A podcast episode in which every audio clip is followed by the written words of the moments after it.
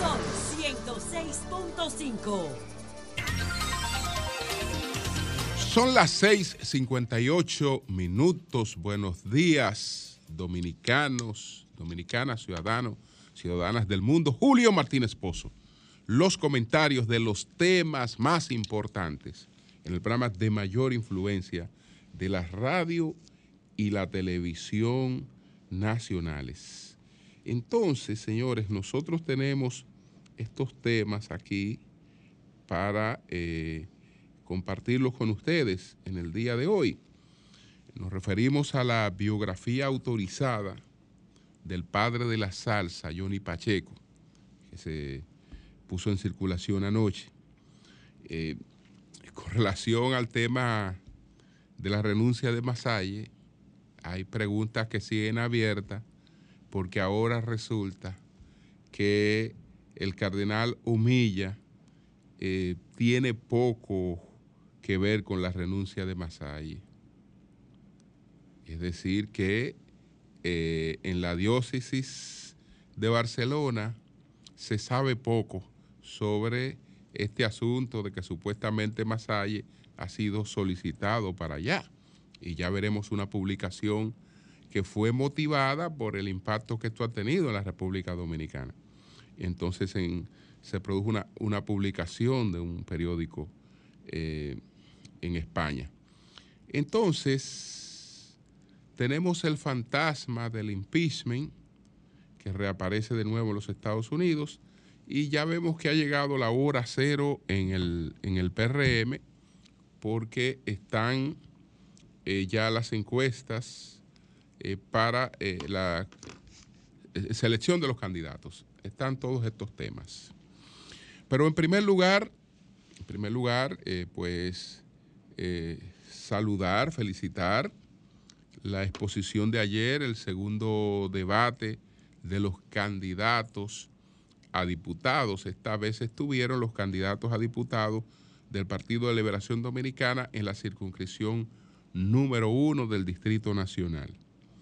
Me reservo eh, un comentario sobre el contenido de ese debate eh, para cuando tenga la oportunidad de eh, pues ver este debate completo que ya está publicado en YouTube, porque eh, anoche estuve en otra actividad a la que me voy a referir. Pero en este debate todos sabemos que estuvieron presentes eh, Chanel Rosa, Charlie Mariotti Paz, Claudia Rita Abreu, Charineo Valles, Franklin de Jesús Acosta, Gregorio Castillo, Luis Yepes Zuncar y Yuri Rodríguez. Y Víctor le ha dado la, eh, digamos, característica de que la moderación se refuerza con una autoridad de la organización a la que pertenecen los debatientes. En el debate anterior estuvo el presidente del PRM en el Distrito Nacional, eh, Felipe Suberví.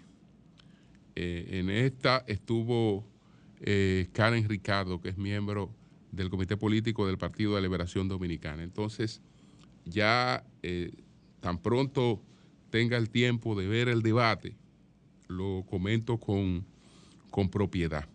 Porque anoche, anoche yo estaba en fiesta, estaba en disfrute, estaba en disfrute, estaba pues participando en la puesta en circulación de la biografía de Johnny Pacheco. Esa biografía de Johnny Pacheco se titula Tres de café, dos de azúcar y ponle salsa. Y está escrita por eh, un periodista y escritor puertorriqueño, eh, Juan, Juan Moreno Velázquez. Juan Moreno Velázquez fue el editor del diario La Prensa, editor de espectáculos del diario La Prensa de Nueva York. y eh, en esa condición él eh, pues tuvo vínculos con las estrellas de Fania con Johnny Pacheco y lo acompañó en muchos de sus recorridos internacionales y, vivió mucho parte de la vida de, de Johnny Pacheco. Entonces Johnny Pacheco, al momento de pensar en su biografía, llamó pues a Juan Moreno Velázquez para pedirle que escribiera su biografía. Y Moreno Velázquez empezó entonces a hacer una serie de entrevistas al propio Johnny Pacheco durante más de seis meses para plasmar esas entrevistas eh, en, esta, en, esta, en esta obra. Eh, un detalle un poco emotivo es que lamentablemente cuando la obra se ponía en circulación, que ocurrió anoche, pues Juan Moreno Velázquez estaba en una sala de cirugía en Estados Unidos sometido a una operación de corazón abierto, que esperamos que la pueda, la pueda eh, superar. Entonces, esta, esta obra que ya está a disposición del público dominicano y me imagino que del público en todas partes del mundo, esta obra eh, ha sido posible, ha sido posible gracias a el trabajo editorial del Banco de Reservas de la República Dominicana. El Banco de Reservas en sus tradiciones ha apoyado eh, publicaciones importantes, sobre todo publicaciones que están relacionadas con nuestra historia y con nuestra, y con nuestra cultura. Entonces, el Banco de Reservas, eh, a través de Wilson Rodríguez, pues ellos consiguieron los, los derechos de eh, publicar esta, obra que estaban en manos de la viuda eh, o la, viuda de, eh, de, Johnny Pacheco y entonces han procedido a su, a su publicación. Esta es la biografía, la biografía autorizada de, Johnny Pacheco. Eh, dice, entre otras cosas, el, el, autor, Moreno, Moreno Velázquez, que la primera vez que vi a Johnny Pacheco fue en el viejo club nocturno, El Corso, localizado entre las calles 86 y la avenida Lexington, en una noche musical donde el tumbao acompañaba la reina de la salsa, Celia Cruz. Eh, cuenta muchas cosas que conocemos, porque ustedes saben que hubo una película donde eh, está eh, pues plasmada en gran parte la biografía de Johnny Pacheco, una película que produjo Andrés Van der Horst. Y se han producido muchas actividades y, homenajes a Pacheco.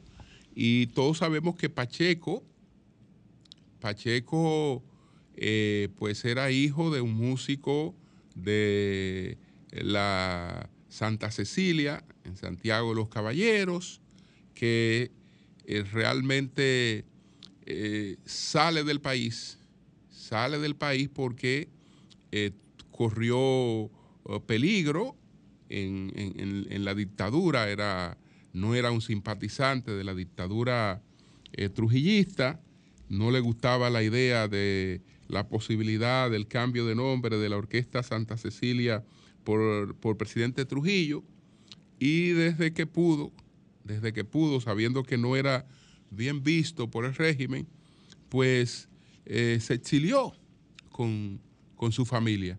Y Johnny Pacheco entonces sale del país a los 11 años de edad y desarrolla todo su, trabajo eh, musical, toda su, formación en, en Nueva York. Entonces, aquí está, está, toda la historia, toda la historia de las estrellas de Fania. Eh, la verdad es que vamos a disfrutar de esta, de esta, de esta obra eh, que se titula Tres de café, dos de azúcar y ponle salsa. La biografía autorizada de eh, pues Johnny Pacheco, publicada con los auspicios de el, el Ban Reservas, que se publicó anoche. Así que nuestras felicitaciones a, Samuel Pereira. El acto, eh, pues la verdad es que fue muy, muy agradable, muy, muy ameno por las sorpresas, por las emociones que se vivieron allí. la, hubo una dinámica, hubo una dinámica con gran parte de los locutores, de los principales locutores salseros de la República Dominicana en esta, en esta actividad que fue amenizada eh, por Norberto.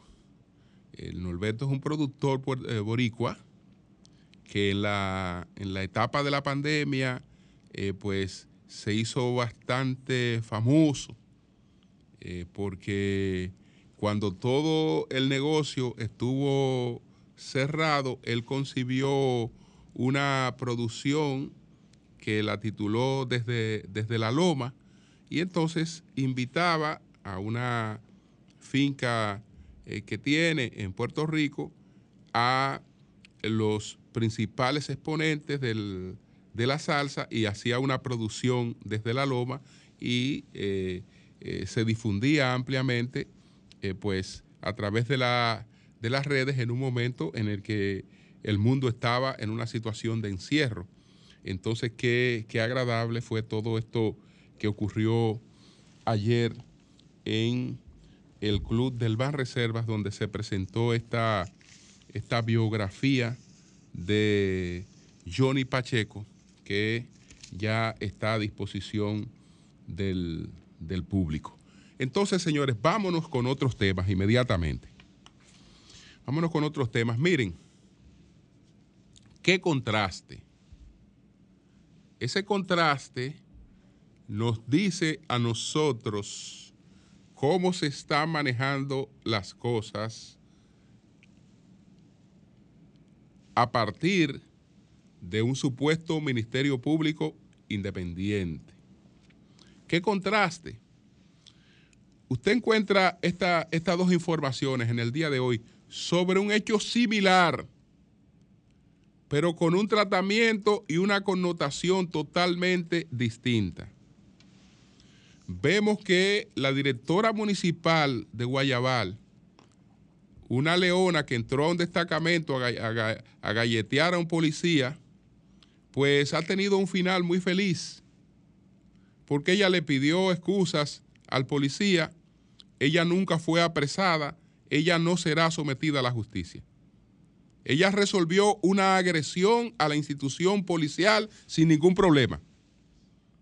Porque agredir a un policía en un destacamento no es agredir a una persona, es una agresión contra la institución. Es decir, esa señora, como quiera, debió ser sometida a la justicia por parte de la policía. Y el caso no era un caso individual. El caso no era entre ella y el agente con el que ella pudo llegar a cualquier acuerdo. El caso fue que esa señora agredió la institución policial. Ah, no, no, no, señores, eso ha terminado en un final feliz, muy agradable eso. Eh, Fioldenis eh, Tavares, directora del Distrito Municipal de Guayabar en la provincia de Santiago, pidió disculpas este miércoles a la gente de la Policía Nacional que la agredió durante un incidente registrado el pasado mes en el destacamento de Puñal. La ejecutiva distrital hizo públicas sus excusas a la víctima, el sargento Wilmer eh, Lorencio de la Cruz. Tras la audiencia de conciliación celebrada hoy, la edil no fue apresada por el hecho del el Ministerio Público avaló el convenio. Esa señora no fue tocada ni con el pétalo de una rosa por entrar a un, destacamento policial y agredir a un policía. Es decir, agredió a la policía y no hubo, no hubo ningún problema. Pero ¿dónde pasa eso? ¿En qué país pasa eso? Ese es en el mismo de que otro caballero que agredió a la policía lo trancan y bota la llave. Entonces usted se encuentra con la información de que en el caso del cubano Julio César Llorente López, la coerción es mayor que la sanción a la que él sería, eh, pues, él se vería expuesto. El caso del cubano Julio César Llorente López, quien hoy se presenta ante la Corte de Apelación para que se le varíe la medida de coerción que se le impuso por agredir a un agente de tránsito, ha puesto nuevamente sobre el tapete la prisión preventiva que termina convirtiéndose en una pena anticipada antes de que el acusado sea declarado culpable. Es decir, por un mismo hecho, por un mismo hecho, a una persona no se le toca ni con el pétalo de una rosa, se le permite un final feliz y por ese mismo hecho a otra persona se le tranca por tres meses y se bota la llave. ¿A ah, qué me, qué me dirán? Que eh, porque pues, ¿cuál es la diferencia? Que uno es un extranjero y otra no es un extranjero, que es una, que una es una dama y otro es un caballero. No, no, no, no, Se supone que hay un rasero con el que se, se debe proceder frente a todo. Pero señores, esa es, eso que vemos ahí, eso que vemos ahí es la, es la característica de lo, que ha, de, lo que ha sido la actuación. Es, es, es, independencia solamente frente a un lado. Así es que se han manejado las cosas en ese sentido. Esa es la independencia de la que hablamos, que está bastante reflejada en ese hecho. En ese hecho, al igual que está reflejada en el blindaje, en el blindaje que se hizo al presidente de la Cámara de Cuentas, al presidente de la Cámara de Cuentas, que nada más y nada menos que dos abogadas lo acusan de acoso sexual, como si, si las abogadas no supieran lo que es acoso sexual. Entonces dicen, no, no, no, pero que lo que ocurrió ahí no fue acoso sexual, eso no está configurado ahí. Señores, y le hicieron un blindaje desde el Ministerio Público hasta la Suprema. Es decir, un trabajo en caoba un trabajo en caoba para que ese individuo no sea tocado absolutamente para nada. Una burla abierta a la sociedad, pero abierta a la sociedad, descaradamente. No, no, no, no, con este no. Si ustedes quieren someter por acoso sexual, tráiganme otro. A este no. A este no, no, no, con este no. Aquí no hay invento. Y no hay invento aquí, ni hay invento allí, ni hay invento a nada. Con este no. Con este no. Y así ha sido la cosa. Entonces dejo eso, dejo eso ahí. Masalle, bueno, dijo que las razones de su renuncia eh, fue eh, que, o fueron que el cardenal eh, José Omeya, el cardenal de Barcelona, lo invitó para trabajar con la diócesis de, Barcelona. La, la excusa o la explicación resulta rara. Resulta rara porque si Omeya hace eso, Omeya está irrespetando una diócesis católica eh, dominicana. O no, o no, tiene que ser dominicana, él está irrespetando otra, una diócesis.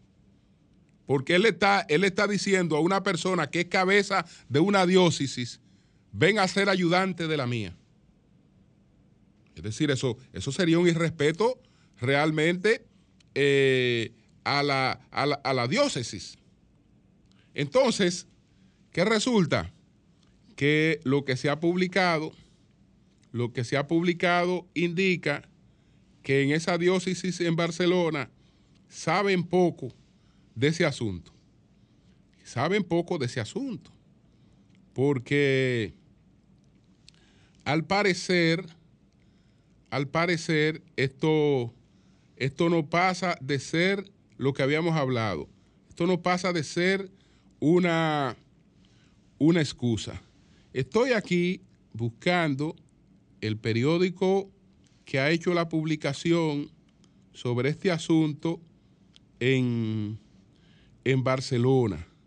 Vamos a ver si aquí me abre, aquí lo tengo, este periódico. Dice lo siguiente. Un obispo de República Dominicana dice que renuncia para venir a Barcelona. Este es el, el Cataluña Real. Bueno, entonces, eh, un, la crónica dice lo siguiente. Un obispo de la República Dominicana dice que renuncia para venir a Barcelona. Obispo de Baní, República Dominicana, ha anunciado este martes a través de las redes sociales que su renuncia e-, episcopal responde a una invitación del cardenal Juan José Omeya para venir a colaborar a Barcelona. El obispo asegura que es una decisión acordada con el Papa Francisco y con el arzobispo de Barcelona, pero lo cierto es que el arzobispo de Barcelona asegura que no sabe nada de este movimiento. El único vínculo que tiene Masalles con Barcelona es que nació en esta ciudad en el año de 1961 de padres catalanes. Pero con cuatro años la familia emigró a la República Dominicana. Realizó toda su formación y carrera eclesiástica en este país y no consta ninguna relación pastoral con la diócesis catalana durante todos estos años. Esta supuesta invitación del cardenal Omeya, de la que nadie da fe, se enmarca en una renuncia que parece más una destitución. A sus 62 años todavía le quedaban años como obispo. Todos los medios de comunicación latinoamericanos le encuadran en el episcopado contrario al Papa Francisco y hombre polémico por sus declaraciones públicas. Desde el arzobispado de Barcelona no quieren entrar en polémicas y aseguraron al Cataluña, el religio, que a la fecha de hoy esta petición no le, no le consta. El obispo Masaya hizo pública esta versión cuando la Santa Sede anunció el fin de su mandato. Es poco creíble que un obispo renuncie a su diócesis para ir a ayudar a otro obispado, lo que ha dicho el señor Martínez Pozo. Entonces, tampoco hay ningún nombramiento del Vaticano que le lleve a Barcelona. Parece que ni está ni se espera. Ni está ni se espera. Es decir, que inmediatamente se produjo esta publicación, se consultó, se consultó a la diócesis y al obispo Omeya, y el obispo Omeya está en la luna, que el obispo Omeya no conocía de este paso. Recuérdense que ayer le dije, ayer le dije que me extrañaba un poco también, porque la línea de Masaya en su discurso no es la línea de Omeya. Que Omeya es uno de los cardenales que ha hecho Francisco un cardenal que ha hecho Francisco con la finalidad de eh, tener influencia en el próximo cónclave.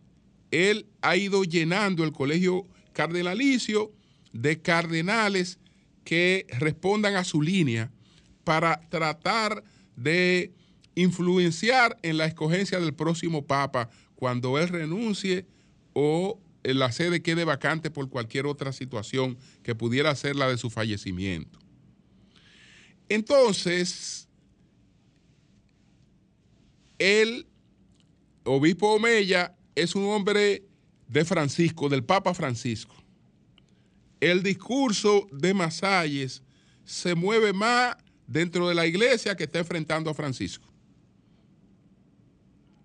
Es más coincidente con la iglesia que está enfrentando a Francisco por el tema de la ideología de género, por una serie de cosas, eh, oposición al aborto, eh, eh, todas estas cosas al, matrimonio entre las personas de un mismo sexo, etcétera, etcétera. Entonces, por eso, por eso, por eso esos factores no me, no me hacían coincidencia. No me hacían coincidencia. Especulación especulación. Yo creo que el tema tiene que ver con que Masalle supo, Masalle supo que no iba a ser el arzobispo de la arquidiócesis de Santiago de los Caballeros. que algunos amigos suyos con cierto poder ya habían enviado cartistas, cartas, eh, cartitas al Papa para eh, esos fines, o al Vaticano para esos fines. Y se está haciendo lobby en el Vaticano porque eh, Masalle, para Masalle la, la, diócesis de Baní es pequeña, y que corresponde a San Cristóbal y a Baní. Ahora, eh, ya que él no llegó a la arquidiócesis de Santo Domingo, se majarateaba la arquidiócesis de Santiago. Y le pusieron, le pusieron una crucecita en el Vaticano, ese no. Ese no. Entonces, probablemente, probablemente el asunto, el asunto el asunto ande por ahí. Que el próximo, el próximo obispo de Santiago, de la arquidiócesis de Santiago, yo creo que está actualmente en San Francisco de Macorís. Creo que está en San Francisco de Macorís. Eh, y eso no le gustó. Eso no le gustó para nada a Masalle, entre otras cosas. Porque yo no sé si hay otra cosa. No sé si hay otra cosa. Bueno, pues continuemos, señores, con otro de los temas que eh, mencionamos aquí en el día de hoy. Bueno, el fantasma del impeachment. Ahora, eh, pues, los republicanos quieren llevar al presidente Biden a un impeachment.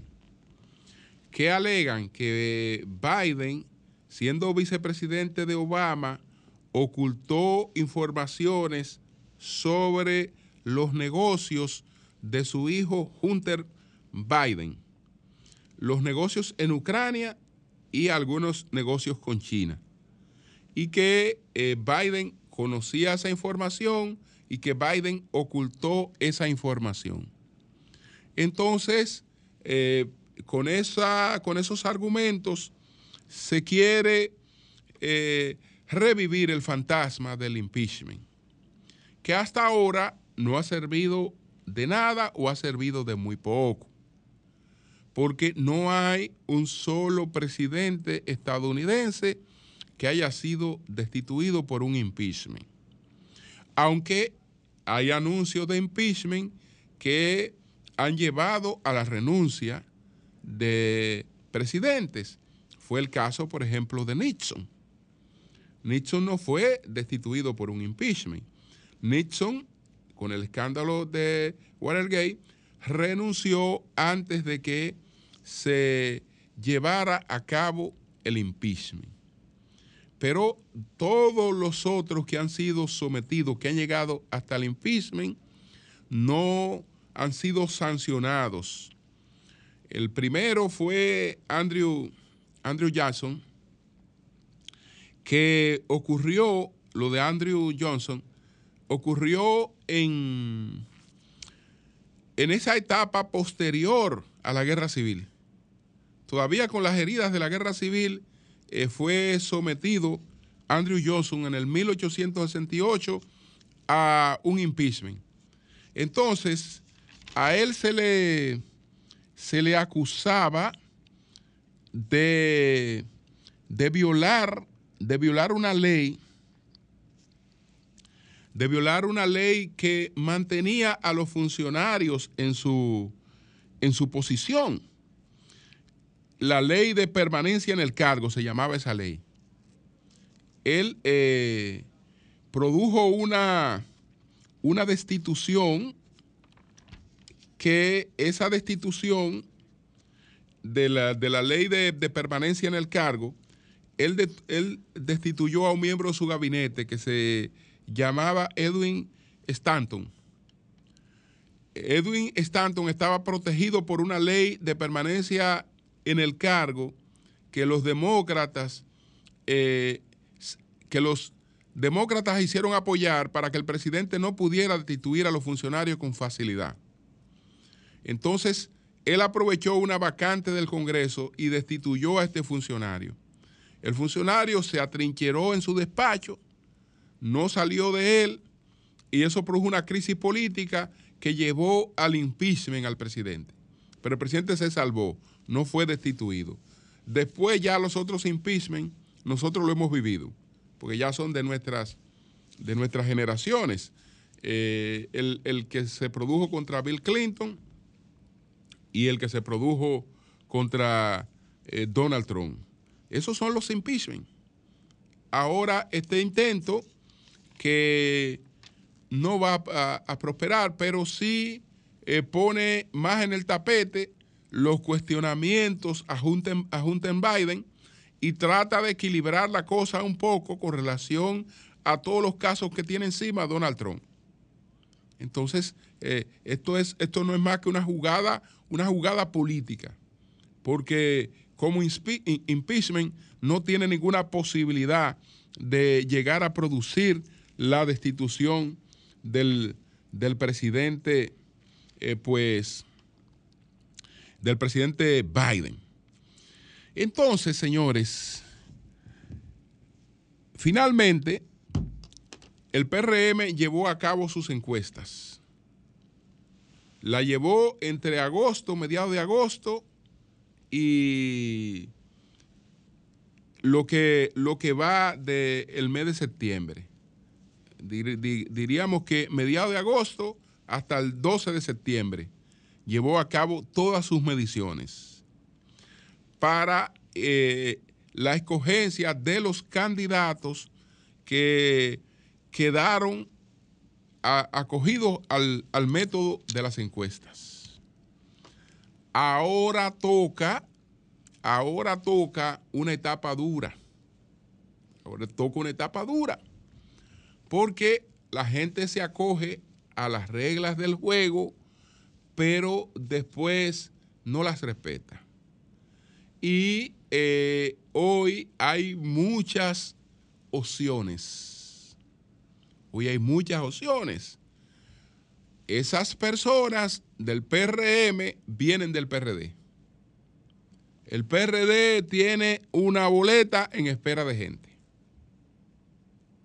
Espera de gente. Es decir, eso no es verdad que va a pasar eh, sin dejar sus traumas. Sin dejar sus traumas, porque ahora toca decirle, mira, tú no eres el electo, el electo es fulano. Ay, entonces muchos van a decir, ¿y cómo no va a ser fulano? Si yo andaba con el pecho y la lengua y a fulano le metieron muchísimo apoyo, eso fue un abuso, me aplastaron, yo no voy a permitir eso, yo tengo más influencia que él, tengo más gente que él, eh, enséñenme esto o lo que fuere. Incluso hay un reaseguro, hay un reaseguro porque hubo una parte de los candidatos, los que pudieron, que también mandaron a hacer sus encuestas. Yo creo que esa comisión que ha dirigido eso es una comisión confiable, bastante confiable, encabezada por eh, el ingeniero de línea Ascensión, que no van a ponerse con manipulaciones. Es decir, lo que ellos van a presentar fue lo que levantaron y esas encuestas tienen contraste, tienen contraste, pero la etapa que espera ahí es una etapa sumamente difícil, es una etapa dura la que le espera al PRM ahora a la hora de la verdad, a la hora de llamar a cada uno de estos aspirantes y, y decirle cuál es la realidad. Vamos a ver cómo ellos van a manejar esa etapa porque eso ha dado trauma. Se espera, ya este es otro asunto, que en el día de hoy, entonces, empecemos a a adoptar las medidas que se anunciaron si no se detenían los trabajos que pretenden desviar una parte de las aguas del río Masacre. Esos trabajos no se han detenido. El presidente informó que el gobierno de Haití no está vinculado a eso. Pero a estas alturas, señores, ni siquiera un pronunciamiento del gobierno de Haití se ha producido, porque el gobierno de Haití eh, tiene la excusa de que es un gobierno débil y como gobierno débil supuestamente no puede ir a parar una, una obra como esta, que desde luego si quisiera pararla, la para. Pero no es solo que, que no ha hecho eso, es que no se ha pronunciado. Es que en términos categóricos el gobierno no ha dicho claramente que está en desacuerdo con eso. ¿Y qué es lo que debió producirse? Un, pronunciamiento en ese sentido y un llamado al diálogo eh, bilateral para abordar esa, ese tema. Pero eso no es un tema, eso no es un tema privado, porque nadie de manera privada puede arrogarse el derecho de manejar las aguas de un río. Nadie de manera privada. Y en esto no, no es que nadie de manera privada, incluso eh, como Estado, como Estado, en una confluencia internacional, lo más apropiado es que eh, un río fronterizo, un río fronterizo, se maneje en políticas coordinadas por ambas partes para eh, protegerlo y para beneficiarse ambas partes de, del flujo de ese, de ese río. Entonces, sin una respuesta satisfactoria por parte de Haití, el gobierno que se comprometió a endurecer las cosas no puede sencillamente eh, no hacer nada, porque ya eh, asumió el compromiso público de que si no habían eh, variaciones al día de hoy, iba a ejecutar una serie de medidas. Esas medidas son ampliamente perjudiciales para ambos países, pero parece que por ahora no hay de otra. Cambio y fuera. Buenos días, adelante, buenos días. Buenos días, equipo, ¿cómo estamos? Bien, bien, adelante. Julio, te voy a decir algo. Eh, esta entrada de Víctor Gómez Casanova eh, complementa este equipo. De verdad que es, es, eh, eh, es una cátedra lo de Víctor y, cuando sigues tú. Eso, felicidades para el señor Espaillat. Qué bueno, qué bueno. Pues gracias. Mira, hermano, eh, ayer trataban, el hermano Pedro Jiménez trataba el tema de la Colombia. El tema de la Colombia, que es un pandemonio, pero cuando los AMEC quieren. Después del ataque que hizo Pedro ayer, eh, te habla Jorge Ramírez primero de los Ríos, presidente de la Asociación de Transportistas Escolares. Hola Jorge. Sí. Saludos Pedro, hermano. Un abrazo, hermano. Igual, le mando dos de aquí, estoy en especial hoy. Gracias, hermano. Eh, la Colombia ahorita suavecita, Pedro. No, porque mandaron y abrieron el contraflujo hoy, líder. Hicieron lo que tenían que hacer, porque el, tema el tema de los AMED, yo creo que a propósito que salen. ¿Tú sabes lo que es mandar los AMED después que el caos está armado en la Colombia? A dirigir el tránsito después que hay un caos total y los AMET indiferentes se paran frente al canódromo y ven el tapón en la República de Colombia como monumental y tú lo ves a ellos bebiendo jugo y y no hay nadie que le pueda decir a ellos ni, que, ni, una gente con compromiso. Eso, es un tema, es un tema tú, sabes, hermano, que yo no le pongo la tantísima culpa a los agentes porque son seres humanos que, que, sienten y padecen y el inclemente sol los maltrata, más la imprudencia de nosotros que también los ofende yo le adjudico todos esos desvaríos en el tránsito a quienes tienen la autoridad de tomar las decisiones, de decirle a ellos lo que van a hacer. Si a ellos no se les orienta y se le quita un mandato, ellos no lo pueden tomar a la ligera porque entonces pueden caer presos por desacato a la autoridad. El problema es que quienes tienen la responsabilidad de eso improvisan en el día a día. Y, es como tú dices, es tan, es tan serio, discúlpame ya para terminar, Julio, que, que anteriormente eh, los que dirigían eh, esas, esas instituciones, el tema de la, de la meta aquí, se reunían con los comunitarios, como tú dices, y, y decían y, escuchaban, pero ya tú no sabes ni siquiera quiénes son, entonces tiene que haber, tiene que haber un compromiso comunicación con, la sociedad, eso es así. Un abrazo. Pues gracias, gracias a ti. Buenos días, adelante. Buen día, Julio. Piña de este lado. Adelante, Piña. Mira, aquí nosotros los dominicanos somos una, una mezcla de, gente extraña. Porque mira lo que tú lo dijiste de lo que está haciendo el Ministerio Público, para unos sí y para otros no. Cuando nosotros vemos la historia, este país era un desastre hasta el 29, hasta que Trujillo tomó el control y lo desarrolló. Entonces, sabemos todo lo que hizo con dictador.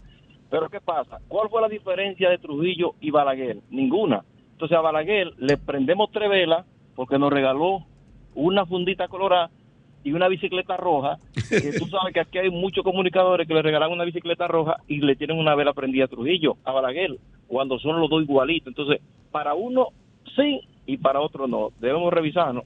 Bien. Buenos días, adelante. No son iguales.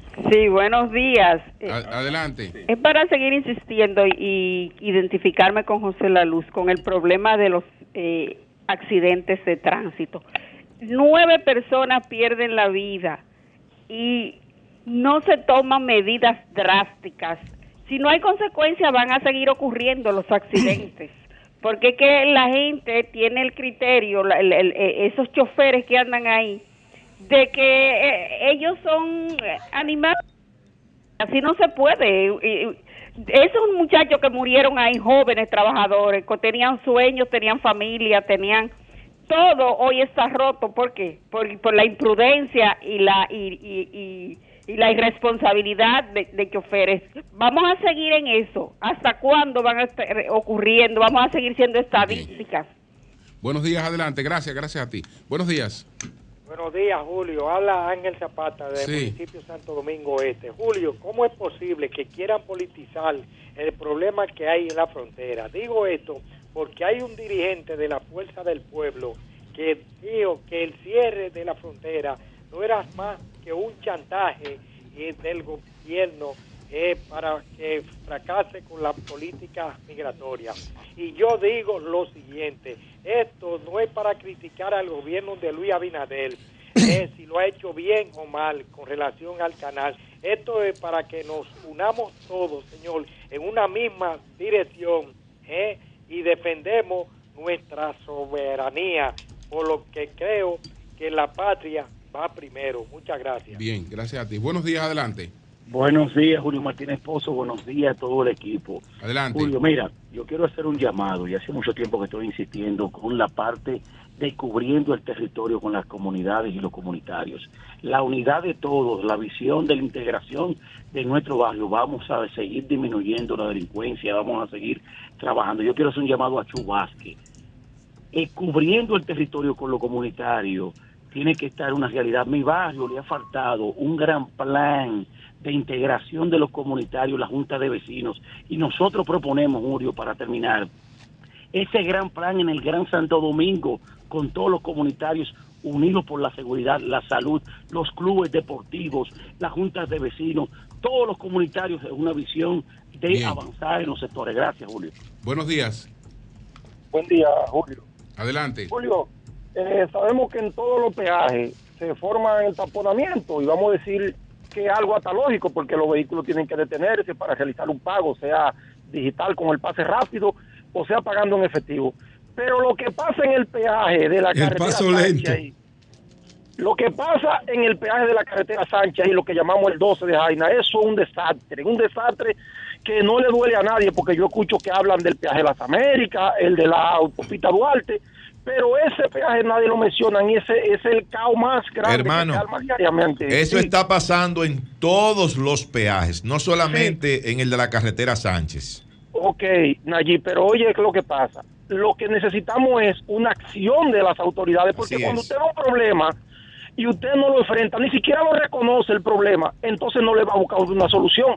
Porque yo recuerdo que aquí, cuando Leonel Fernández vio que el caos del tránsito era un problema, ¿qué hizo? Vamos a crear la Autoridad Metropolitana de Transporte, vamos a crear un carril especial para la onza, vamos a crear los túneles, los elevados, el metro, a buscar solución. Pero Claro. usted no ve nada. Hay que pensar a 20 años, no Oh, en hoy, a 20 bien. años. ¿Dónde nos queremos ver en 20 años en materia de transporte como ocurrió en el año 96, 97, cuando se proyectaron esos túneles y elevados, mirando lo que podría pasar hoy? Y miren lo que está pasando hoy con ellos construidos. Son las 7:46 minutos. Buenos días, Nayí. Adelante. Gracias, don Julio Martínez Pozo. Muy buenos días a todo el país y por supuesto a este equipazo del sol de la mañana. Miren, antes de referirme al tema que tenemos para el día de hoy, yo quiero hacer una pequeña precisión con relación al tema que tratábamos ayer aquí en el programa. Nosotros hicimos referencia a un informe del Banco Central de la República Dominicana sobre el índice de precios al consumidor del mes de agosto del año 2023. El Banco Central ni ninguna institución que se dedique al estudio de temas económicos puede emitir un informe hasta que no termina un determinado periodo. En este caso es el, un mes, el mes de agosto, ya terminó. No pueden hablar de septiembre porque septiembre está en curso. ¿eh? Estamos apenas hoy a 14 de septiembre. Entonces no puede haber ningún informe sobre el mes de septiembre porque el mes no ha terminado. Ahora, ¿qué dijo el Banco Central en ese índice de precios al consumidor del mes de agosto del 2023?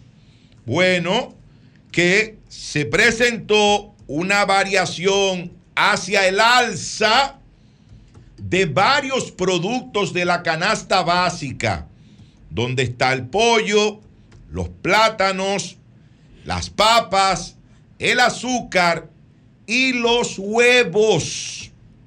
Y los huevos. No lo dije yo, no me lo inventé yo.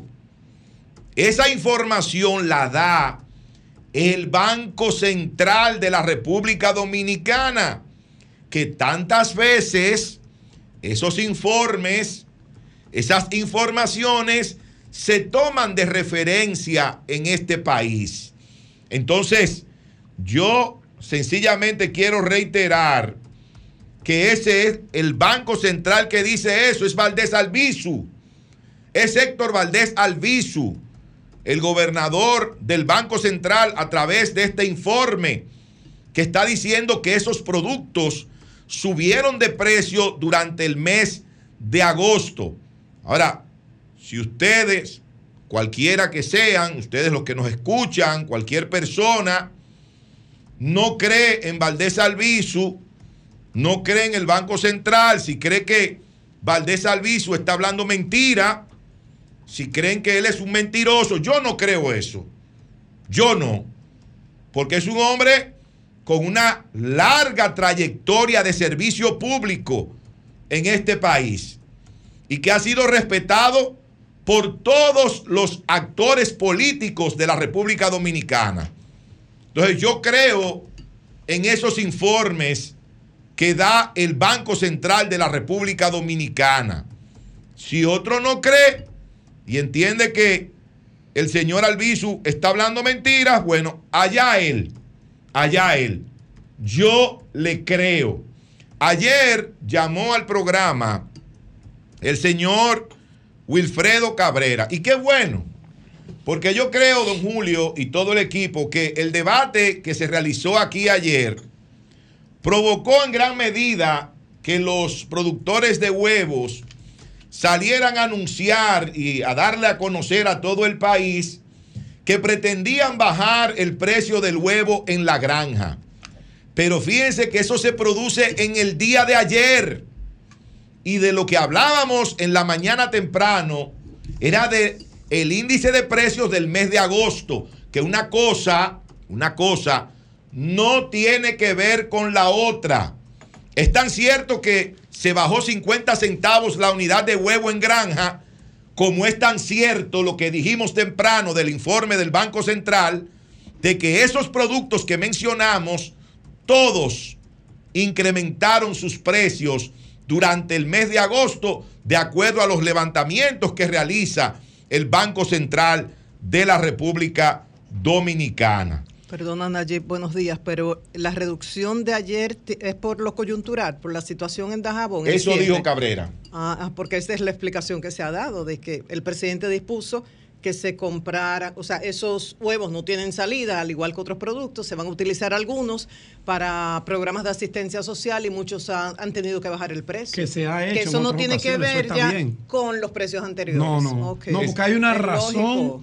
Que obliga a una baja Momentánea. en el, en el Es una precio. No es por una política pública. No, una es, es por el circunstancia actual. Es por el problema del cierre innecesario de la frontera. Exactamente. Es, es, No, la yo, circunstancia soy yo. política actual eh, con relación a Haití que tenemos eh, en la República Dominicana, lo que ha eh, determinado que estos productores de huevo, bueno, pues tomen esta medida, ya que no van a poder eh, pasar esos productos eh, a través de los mercados binacionales que se celebran entre las dos naciones. Y quiero referirme precisamente a ese tema que tiene que ver con el conflicto en la frontera por el tema de este canal de riego.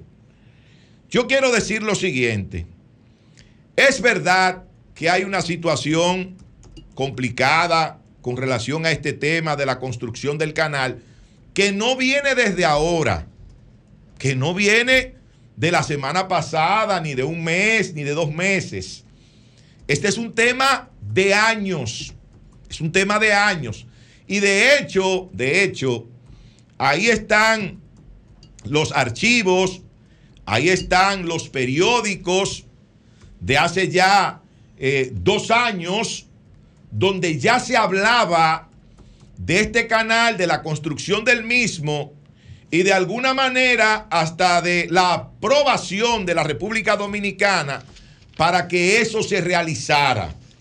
Hay una mesa binacional hídrica que de acuerdo a lo que tengo entendido, se reunió en el día de ayer y va a continuar reunida en el día de hoy buscando una solución a esta situación de el canal que se está construyendo en Haití, tomando el agua desde el río Dajabón, que muchos conocen, y hay que decirlo, Pedro, para que la gente también Sí, se real. oriente. Mucha gente conoce como río Masacre, el río Dajabón, perfecto.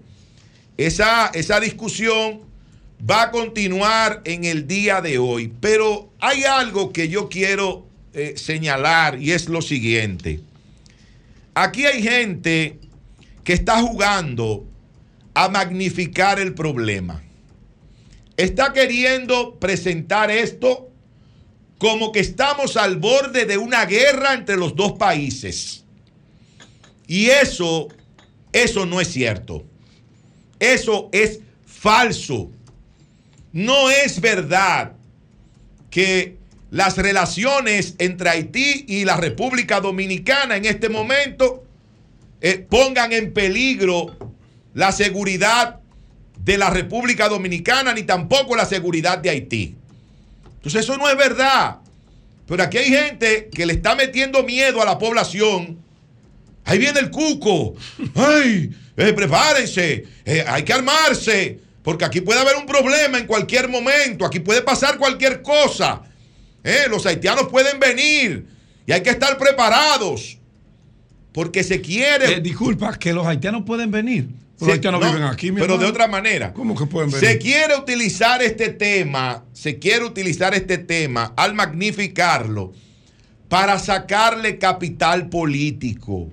Señores, no hay nada que una más a un dominicano que una causa nacionalista, que una causa patriótica. Y voy a poner un par de ejemplos llevándolo a otro ámbito de la vida nacional. Cuando Marilady Paulino corre los 400 metros planos en una competencia internacional que está luchando por ganar el primer lugar, la medalla de oro en esa competencia, todos, absolutamente todos los dominicanos, abrazamos esa causa porque se trata de una dominicana y todos vamos a apoyarlo y todos empezamos a manifestar nuestro apoyo y nuestro orgullo por esa representación dominicana. Lo mismo pasa con el baloncesto. Ahora mismo el Mundial. Acaba de concluir el Mundial hace apenas unos cuantos días. toda la República Dominicana estaba unida en torno al equipo dominicano que estaba en el Mundial. Y lo mismo pasa con otros deportes, con otras situaciones donde está un representante de nuestro país participando o compitiendo a nivel internacional. Todo el país se pone detrás de él. Lo mismo ocurre, y lo saben los políticos, cuando se trata del tema de Haití.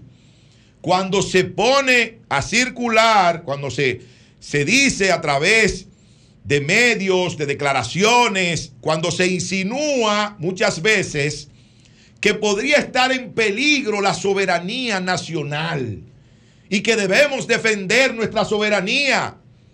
Hay una familia en este país que ha vivido la vida entera del antihaitianismo y que cuando ocurren situaciones como estas, empiezan a magnificar eh, los problemas, porque nadie puede ocultar que hay un conflicto en este momento por ese canal, pero no de la dimensión, no del tamaño, no de la magnitud, no de la gravedad que se le quiere pintar al pueblo dominicano.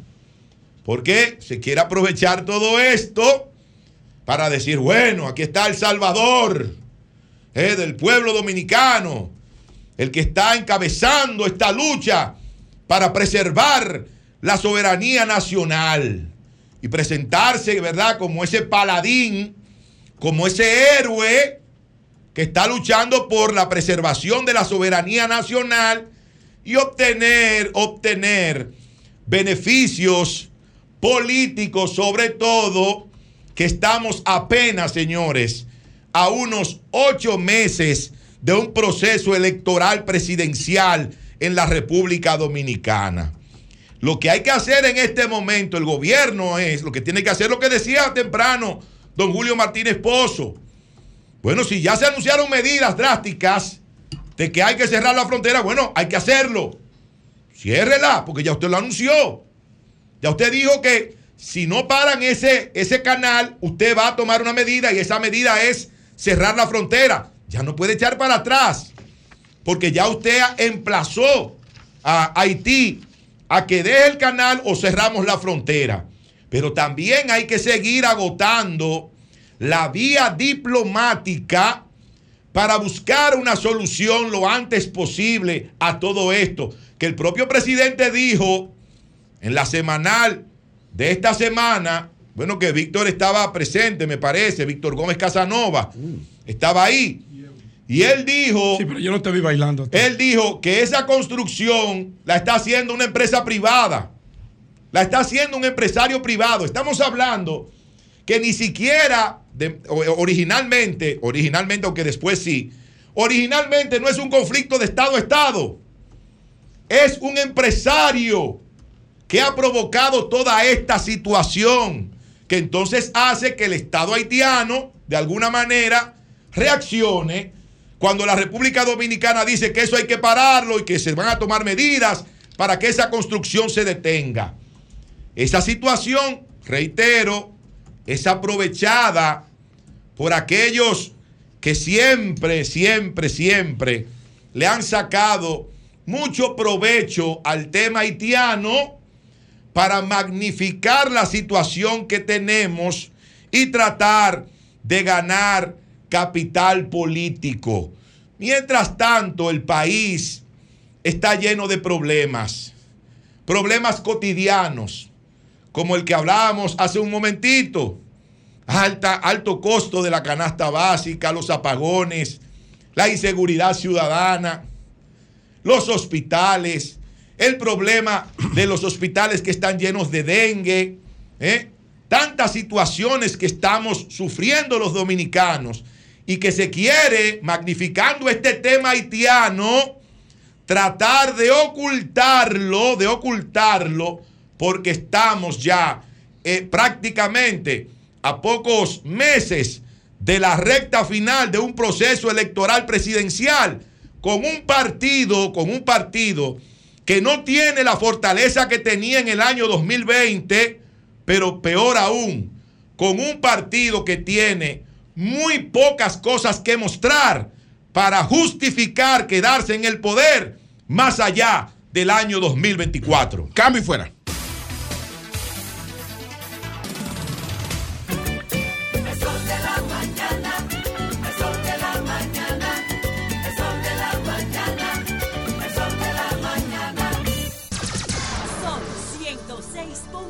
Sol 106.5. 8, 6 minutos. Miriam Cabral me escribe lo siguiente. Ay, doña Miriam. Miriam Cabral. Un abrazo a doña Miriam. Miembro del Comité Político Donde del quiera PLD. que se Me encuentre, Escribe lo siguiente, Miriam Cabral. Por favor, felicitas de mi parte la excelente iniciativa de RCC Media, Víctor Gómez Casanova, de, de RCC Media y Víctor Gómez Casanova, de los debates que están realizando con los precandidatos. Ayer vi los de mi partido y sentí mucho orgullo de todos y todas.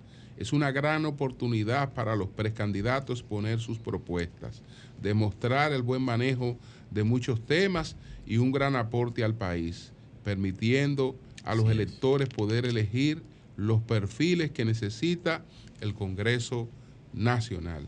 Así es que ahí envía doña Miriam estas felicitaciones. Gracias de parte de Víctor Gómez, que está aquí presente. Buenos días, buenos días, buenos días, Marilena. Buen Adelante. día. Llegó el día, según el plazo dado por el presidente Luis Abinader. Decía, hasta este jueves, o detienen la construcción del canal tomando agua del río Dajabón, o tomaremos medidas más drásticas, incluyendo el cierre total de la frontera para todo lo que tiene que ver con el comercio terrestre, aéreo y marítimo. Y él destacaba que el gobierno de Haití no tiene control sobre su territorio nacional y que no hay interlocutor. Pero parecería que no va, no va a haber necesidad de llegar a esas medidas drásticas. ¿Por qué? Porque en el día de ayer vino una delegación de Haití para participar en la reunión de la mesa hídrica binacional está eh, tomando en cuenta la solicitud que ha hecho el gobierno dominicano de que se detengan esos trabajos. Esta reunión comenzó en el día de ayer, Cancillería informó que se ha avanzado bastante y hoy continúan. Por supuesto, no se ha dado más detalles, pero ya el hecho de que mandaran una representación de Haití a participar en esa reunión, que la reunión comenzara ayer, yo creo que es una buena respuesta. De todos modos, independientemente de lo que pase en esa reunión, que se decida paralizar el trabajo de ese canal, el presidente Abinader habló de tres canales, de tres obras específicas, que es importante evaluar si esto procede, si nos conviene, si nosotros podemos tomar decisiones en estos tres puntos solos, tomando en cuenta que se comparten estos ríos con Haití, porque ayer hablaron tres sacerdotes jesuitas y decía, hay que compartir los recursos hídricos que son binacionales. Y decían, más que construir obras, tenemos que ocuparnos de reforestar para poder recuperar el río Dajabón o el río Masacre. Y obras a las cuales en unos minutos vamos a hablar con el ambientalista Nelson Bautista sobre esto, pero eh, obras específicas de las cuales habló el presidente. La llamada toma de la aduana, dice, son 10 kilómetros de, canal que no funciona desde el 2007-2008 por queja del gobierno haitiano. Dijo que lo van a rehabilitar. Habló también de la presa de Don Miguel para productores agrícolas y habló también de presa de Río Artibonito. Y uno se pregunta si esto procede, si es conveniente. ¿Y por qué hablamos con un ambientalista? Porque un ambientalista de verdad, como lo es Nelson Bautista, no solamente se encarga de la protección de los recursos naturales, sino que también toma en cuenta el factor económico y también toma en cuenta los tratados internacionales y las derivaciones diplomáticas que este tiene. Eh, Nelson Bautista fue eh, la persona que reconoció al presidente Luis Abinader recientemente por el, lo que él entendía como un trabajo eficiente eh, junto al patronato en el Jardín Botánico de Santiago y decía, Nelson, no me llame más hasta diciembre, pero yo creo que Nelson quizás lo ha llamado y lo calificó como un apasionado, entregado y un obsesivo, saludablemente obsesivo de los temas de medio ambiente. Así que vamos a ver, préstame un audífono, porfa. Vamos a ver, ok, gracias. Vamos a conversar. Nelson, ¿estás ahí? Sí, buenos días. Gracias mil por el contacto, María Elena. Ok, eh, brevemente tu opinión sobre estas obras, que fueron tres, anunciadas por el presidente en torno al río Masacre. Fíjate, lo primero que quisiera decir, saludar a, a la radio audiencia, a todo el staff de este gran programa. Lo primero que quiero decir es que en ningún momento debe ponerse en duda que nosotros, como dominicanos y como eh, dolientes del tema y la situación que, que acontece en la frontera, estamos totalmente de acuerdo con las medidas de carácter político que está tomando el gobierno dominicano y el presidente Abinader respecto a la presión para que se detenga esta medida unilateral, en principio, de construir una derivación del río Masacre hacia el lado eh, oeste de la isla, o sea, hacia la frontera, hacia el territorio haitiano. Eso es un momento. El otro momento es el tema de cómo vamos a manejar esto. Y ahí quisiera hablar un poquito una, una declaración que escuché recientemente de Silvio Durán, quien fue director del INDRE muchos años, que hablaba de la diplomacia hidrológica.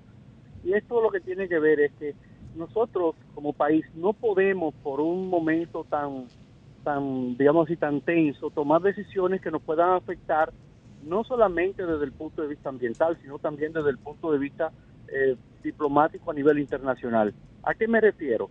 Ya el país tiene al menos cuatro tomas de, agua derivadas hacia terrenos de cultivos agrícolas desde el río Masacre. Y estas son las que mencionabas hace un momentito, la vigía que está cerca de la aduana y que aunque está deshabilitada es una toma de agua importante. El canal Juan Calvo, que se alimenta también del río Masacre cuando no está en estiaje, o sea, cuando el río tiene agua, que hay veces en que no la tiene, y, con, y que para alimentar ese canal, apenas cinco o seis días antes del cambio de gobierno en el 2020, el gobierno pasado inauguró una pequeña presa que se llama La Piña, que es un afluente también del masacre y que tiene capacidad más o menos para un millón de metros cúbicos de agua. Hay otra presa un poco más abajo, que es la cabeza de caballo, que tiene capacidad para poco más de medio millón de metros cúbicos de agua y que también está abandonado hace tiempo. Pero también tenemos eh, la, la se irriga del río Masacre, también colonia japonesa se irriga del río Masacre.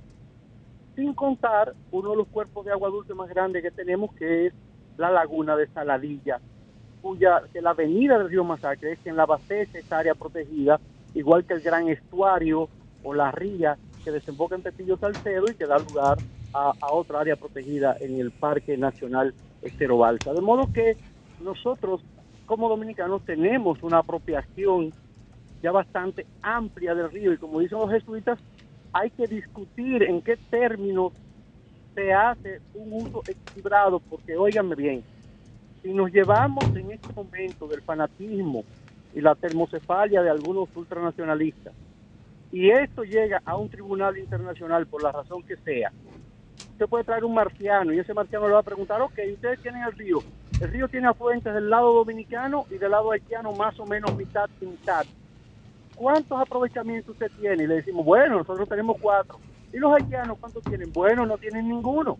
Inmediatamente, esto que estamos haciendo ahora se puede revertir en nuestra contra y seguirnos estigmatizando contra todo pronóstico de que nosotros estamos, literalmente dirían ellos, abusando de la parte haitiana. Entonces eso es parte del contexto que tenemos que ver más allá de- del tema del momento. O sea, que a ellos le corresponde aprovechar una parte del río Masacre y hay que tomar en cuenta el acuerdo que el presidente Leonel Fernández se refirió a eso, que hubo un acuerdo y el presidente le pide al gobierno que actúe con transparencia y diga el alcance del mismo. Un acuerdo creo que del 2021. Es así, hay acuerdos más viejos además. Mm, Fíjense un detalle, que la mayoría de los dominicanos que estamos opinando respecto a eso que ocurre en el masacre, a veces se nos pierde de vista que los ríos transnacionales, como este es el caso, no es solo que nace en territorio dominicano, como eh, en la Loma del Gallo, en Loma de Cabrera, donde nace este río, sino también que del lado haitiano, si ustedes se, fijan en los datos hidrológicos del propio INDRI, donde se está planeando hacer esta presa llamada Don Miguel, el aforo, o sea, la cantidad de agua que baja al río por ahí son unos 3 metros cúbicos por segundo. Ahí, se, ahí poco más abajo entra el río Capotillo y otros afluentes del río Haitiano. Cuando usted mide ese río en una temporada normal, en, en la zona de la vigía, ese caudal sube a 7 metros cúbicos. ¿Qué significa esto? Que aproximadamente la mitad del agua que lleva ese río cuando trae agua es del lado haitiano. Entonces, ¿qué significa esto? Bueno, que nosotros tenemos un- una posibilidad de aprovechamiento que damos uso de este lado y ellos tendrían esa misma posibilidad de aprovechamiento si se expresaran los ríos que tienen de su lado. ¿Cuál es el problema? Que toda la cuenca del río, especialmente del lado llano, está totalmente devastada y ya solamente toma agua cuando vienen grandes lluvias o avenidas, pero del lado dominicano vamos exactamente por el mismo camino y estamos peleando por un río que pudiera dejar de ser río en pocos años porque al ritmo que va vamos a entrar en estiajes, o sea, en periodos sin agua cada vez más extensos. Finalmente, Nelson, ¿alguna propuesta? Bueno, la propuesta nuestra desde el punto de vista ambiental es muy concisa. En principio uno pudiera estar de acuerdo con el embalse, con la inversión de dos mil y pico de millones en el embalse de la presa de Don Miguel. Sin embargo, hay una preocupación más allá y es que el país de unos años para acá se ha enfrascado en hacer presas sobre ríos muertos o ríos moribundos. Si no intervenimos las cuencas del río eh, en la parte alta, en la parte de Loma de Cabrera, todavía está Nalga de Maco, donde nacen las otras vertientes como el Artibonito que va a la zona sur, muy probablemente estaremos construyendo un embalse para que en pocos años o sea inútil o se llene de sedimentos. Entonces, una proporción de esa inversión debería hacerse primero en la restauración de la cuenca. Es una excelente oportunidad para que esa diplomacia hidrológica confluya y buscar los actores internacionales y necesarios y del lado de llano los que fueran hicieran falta para construir un envase binacional, pero sobre todo para restaurar esas cuencas que garantice, señores, que haya agua a futuro, porque por último, recordemos que este no es un caso, este es un tema cíclico. Si hace 120 años en el incidente Pito Verde se produjo una situación similar casualmente en el mismo lugar donde está ocurriendo ese canal y en ese momento hubo la capacidad diplomática de cuando el, genera- el, vicepresidente Horacio Vázquez ocupó militarmente esa misma zona donde hoy está el conflicto y Leo Vigildo Cuello, quien era el ministro de Justicia y el eh, encargado de negocio de la Embajada de Haití, negociaron y pusieron fin a, ese, a esa crisis del momento por un canal en esa misma zona, en una crisis de agua en esa misma zona. En el futuro cercano nosotros nos vamos a ver de nuevo con este incidente si no buscamos una solución compartida y eficiente en este momento. Bien, muchísimas gracias. Gracias, Nelson. Era Nelson Bautista, ambientalista, y vemos que comparte los criterios externados por tres sacerdotes jesuitas en el sentido de que recursos hídricos binacionales deben ser compartidos y que la prioridad, más que construir canales y presas, es recuperar el río de Jabón. El presidente Leonel Fernández también ayer fijó su posición, rechazó la decisión de Haití de manera unilateral de desviar una parte de estas aguas para, para beneficio del río, del río de Jabón. Lo calificó como una provocación, dijo que había que actuar con firmeza frente a esto, pero le pidió al gobierno evitar posiciones ambiguas o contradictorias, por lo que debe aclarar el gobierno el contenido y el alcance de la declaración conjunta binacional firmada por ambos países en el 2021, Julio.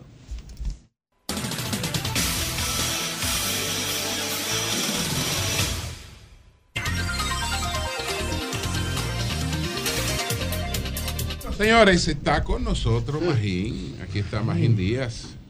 ¿Ustedes quieren saber si hay inflación o no? Vamos a ver. Él sí sabe. En vez de estar discutiendo, pregúntale a pero Vamos sí, Pregúntale a Magín. El doctor, el doctor Nayib. Le dicen el huevero. El, el, el No, vice doctor no solo Jonathan ¿no? y Virgilio se quisieron comer a Nayib, que fue y vivió en carne propia la carestía de los alimentos y trajo Bueno, a cabina vamos, el huevo. vamos con el que sabe. Trajo.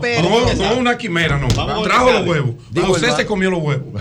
Vamos a ver. Yo me comí tres. Ahora, esos huevos estaban buenos. Vamos.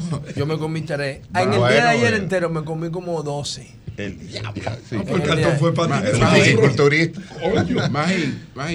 Magín, si tú quieres, vamos a empezar por ahí. Vamos a empezar por ahí.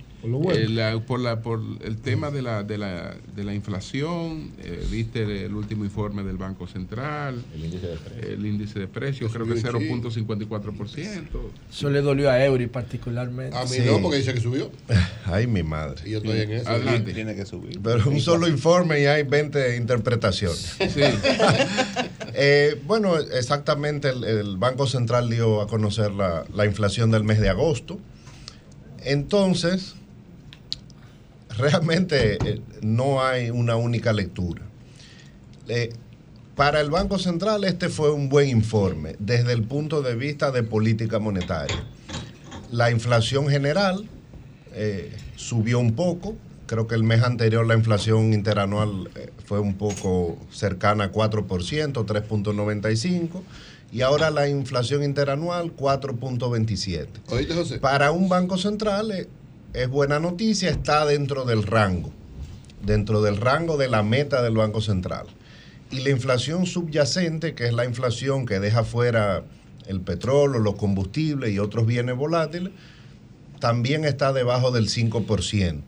O sea que sigue una tendencia a la baja y desde el punto de vista macroeconómico, ese informe lo que refuerza el hecho de que el Banco Central eh, tiene controlada la inflación. Ay, mi madre. Ahora, Ay, mi madre.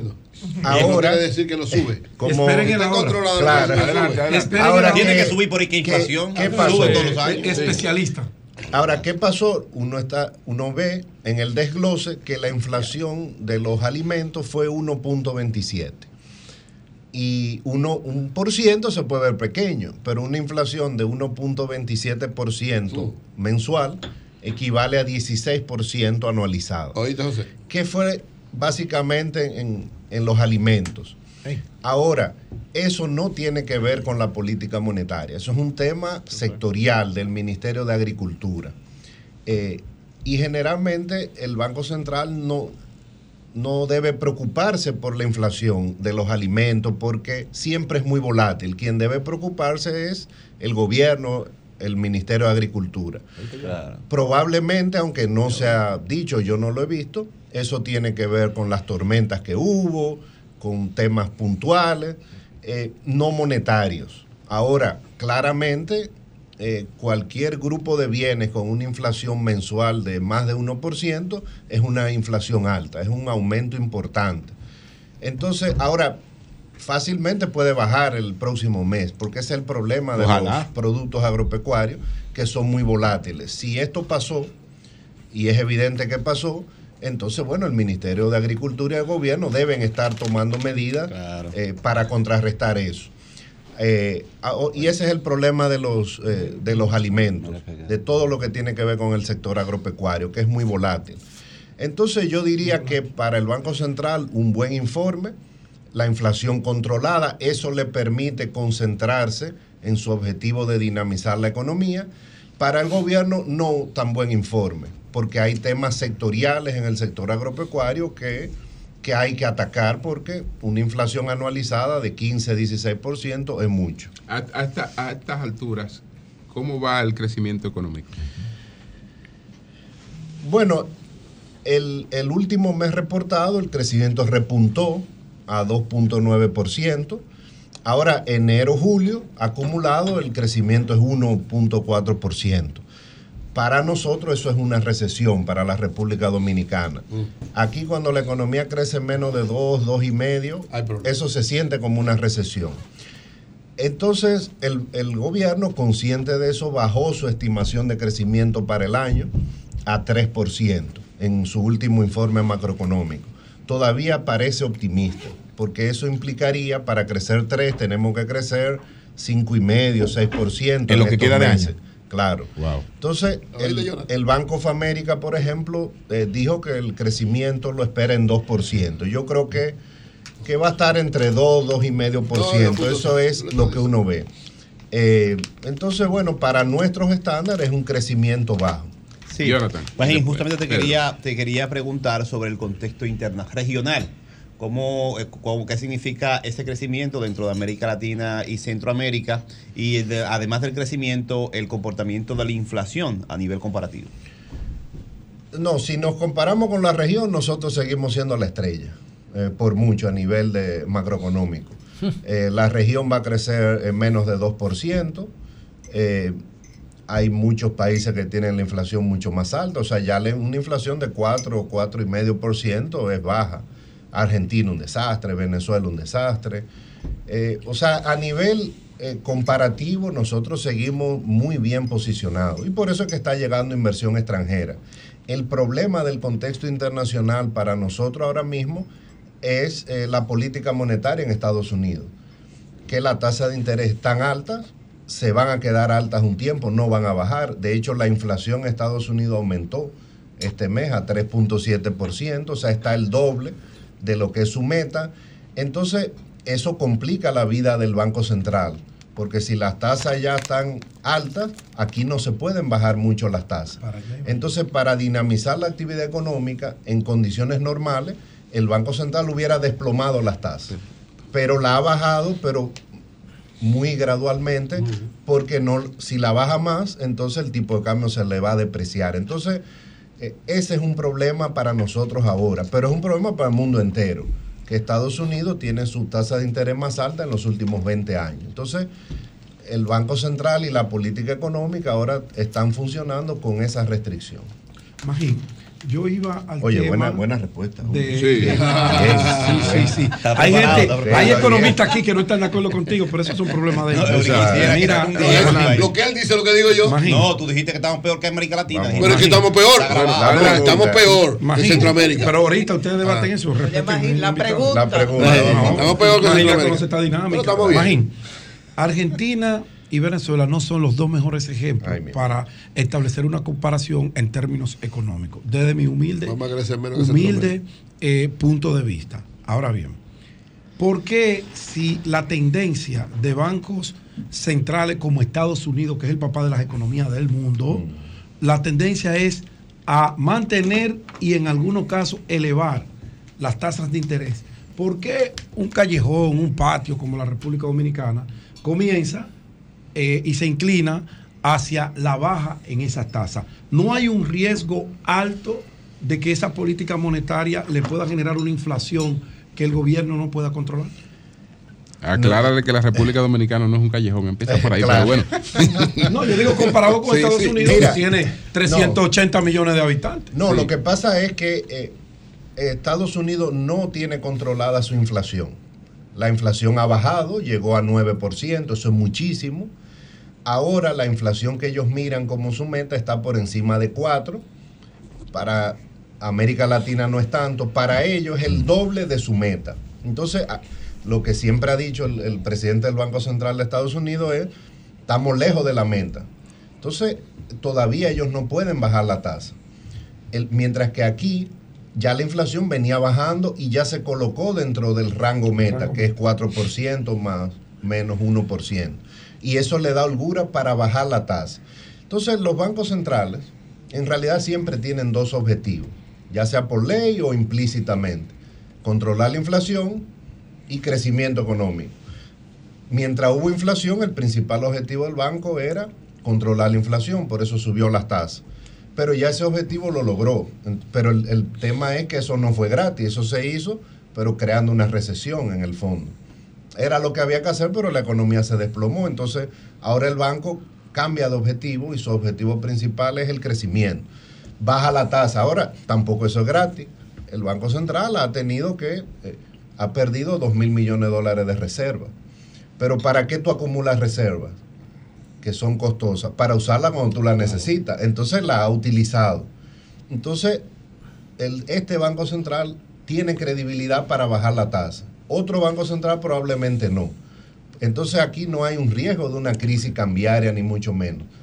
Pero el Banco Central tenía que bajar un poco la tasa para dinamizar la economía. Eso es lo que pasa. Ahora no la puede bajar tanto como quisiera porque en Estados Unidos está alta. Licenciado Magín Díaz, eh, a- en el mes de agosto del 2020, si mal no recuerdo, usted podrá corregirme, la tasa de inflación de la República Dominicana se ubicaba más o menos eh, por donde está en el día de hoy, tal vez un poco más baja eh, en aquel momento, al final del gobierno de, Danilo Medina. Eh, luego de ahí la tasa de inflación empezó a subir y llegamos a estar bien cerca del 9% o de, de- de inflación en la República Dominicana, lo que hizo que los precios de los productos de la canasta básica se dispararan. Se dispararan de una forma que un pollo que costaba la libra 50 pesos llegara a 80 pesos la libra.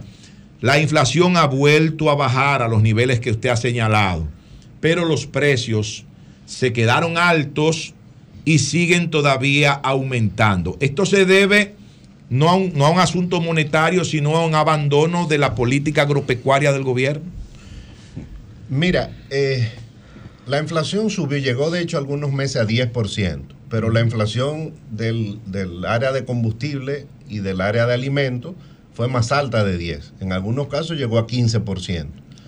Eh, y eso es muchísimo para nosotros. ¿Por qué? Porque teníamos 10 años con inflación de 2%, 2,5%. Entonces, no es que 10% sea tan alto, ¿no? Es que era 4 o 5 veces más de lo que había sido los 10 años anteriores.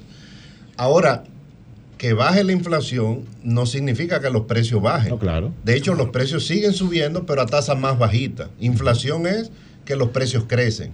Entonces, cuando hay esos choques inflacionarios, los precios se quedan arriba. Lo que pasa es que la economía le cae atrás a esa nueva realidad, como con aumento de salario, eh, aumento de la productividad, Claro. pero los precios eh, en general, en promedio, no es que bajan No, cuando claro. baja la inflación. Entonces, Porque por eso, es por el abandono- Que bajen, tiene que haber una deflación Es- y eso no queremos. Es que por el haya aban- deflación. es por- entonces por el abandono al sector agropecuario, se podría decir. No entendiste la respuesta. Nuevo. No, yo creo que no. O sea, el gobierno, cuan- ¿qué tú haces eh, ante una crisis así? Dar subsidio, dar subsidio al sector agropecuario. Bueno, entonces habría que ver con los expertos agropecuarios si se, pu- si se puede hacer algo más de lo que se ha hecho. Desde el punto de vista macroeconómico, el gobierno que ha hecho, dar subsidio, aumentar los subsidios, por eso es que el gasto está tan alto, está en 19% del PIB, porque hay subsidios que, no, que antes no existía, que ahora se han dado, eh, y dar eh, subsidio al consumidor y al productor. Ahora, siempre va a haber volatilidad en el sector agropecuario.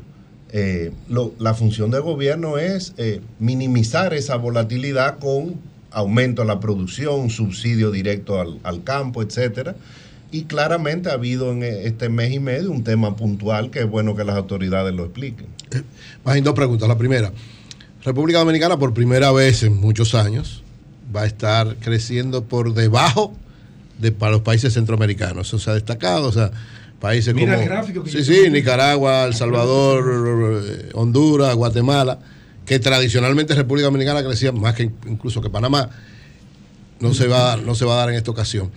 Eh, implica esto, como tú decías ahorita, que tenemos una no recesión propiamente dicho, pero una situación muy especial con esa baja del crecimiento tan amplio, si lo vemos comparativamente, porque dirán, bueno, pero todo el mundo ha decrecido, pero nosotros hemos decrecido un poquito más. Uno, esa realidad. Y lo segundo, por primera vez, una empresa, o por primera vez no, se hizo, se le hizo mucha publicidad a la emisión de bonos de parte de César Iglesias, la empresa César Iglesias, para hacerse una, una empresa pública. A eso no se le había dado tanta connotación, por lo que ha generado algunas discusiones y planteamientos. que ¿Cómo ves tú esa acción? Bien, ahí de terminamos? Magín. Sin respuesta. No, no, con respuesta de la voz. Ey, ¿a ¿Usted quiere ir? El cierre se lo dé. El estudiante. ¿eh? Respeta al compañero. Respeta al camarada. Mira, así no, maestro. eh, un crecimiento de 2, 3% para nuestros estándares es malo, pero es lo que es. O sea, ¿Oíste, el, Jonathan? el gobierno, eh, bueno, y el Banco Central van a tener que trabajar con esa realidad. Eh, yo creo que el Banco Central hizo lo que tenía que hacer, porque lo peor que le puede pasar a una economía es acostumbrarse a vivir con inflación. Y hay países en América Latina, incluso casi desarrollados como Uruguay, por ejemplo, que están acostumbrados a, a que su inflación anual sea 10, 15%. Eso es terrible, yo creo. Entonces, había que agarrar la inflación. Ahora, el costo es un crecimiento menor debido a las medidas que se tomaron y a la coyuntura internacional difícil, porque eh, el mundo está en un periodo de desaceleración, en el periodo de desaceleración económica más grande desde los años 90. Entonces, bueno, no estamos ajenos al mundo. Ahora, ¿qué ha hecho el gobierno? Ha dicho, no sé si lo va a hacer, porque siempre ha dicho que lo va a hacer y no lo hace, vamos a aumentar el gasto en inversión, porque el Banco Central no puede solo. Entonces, en el presupuesto eh, complementario se está previendo un aumento relativamente importante del gasto de, in- de infraestructura, que eso puede ayudar al Banco Central ¿Cuánto lo llevaría para este año eso? a 2.8, que es bajito como quiera. Y esa va a ser discusión del año que viene. Entonces, bueno, es lo que es y el gobierno y el Banco Central tienen que seguir tomando medidas. Lo de César Iglesias. Eh, Una excelente noticia. Eh, o sea, el mercado de capitales, con todos los problemas que puede tener, eh, claramente eh, aumenta el crecimiento y el desarrollo de los países. Entonces, eh, nuestro país, en el mercado de capitales, que es muy joven, solo se emitían bonos. Ahora es la primera vez que se emiten acciones. Yo creo que eso es un paso gigantesco. Y de hecho, anoche estuve en, en el Banco Promérica, que explicó que también va a salir próximamente, tal vez este año, a emitir acciones.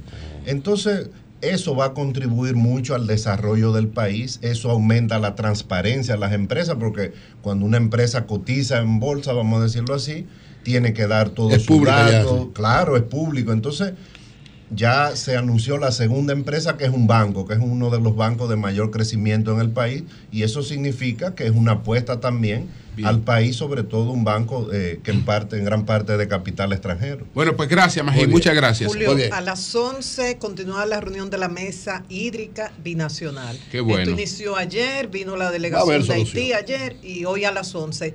Cancillería ha informado que será ya en la Cancillería, pero privada. Hay periodistas que se han quejado, dice, Dios mío, esta es la fuente más difícil de, Bueno, de pero, cubrir. pero puedes reunirse en privado, pero Sí, yo claro. de- En de- un momento dado, sí. Tiene Lo que- que va a pasar es que no aceptan periodistas a la reunión, pero al final Claro, informarán. eso se entiende, Habrá una claro. información Entiende. oficial. Es Son temas Claro. muy delicados. Eso es normal. Así es. Pero lo importante es que están, hay una delegación de Haití aquí en el país, o sea, que Va a respondieron salir el al humo llamado. blanco. Bien. Que va a salir. El humo blanco. Sol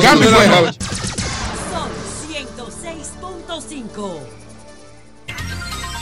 Son las 8.43 minutos. Buenos días, José, adelante. Bueno, gracias, Julio. Bueno, señores, saludos a mis compañeros y compañeras. Y atención, Helen Hill. Atención, Helen La Hill. mamá de Lea. Te llegó una caja a mi casa por error. Te mandó, creo que fue Judith Stephen, porque di su nombre ahí.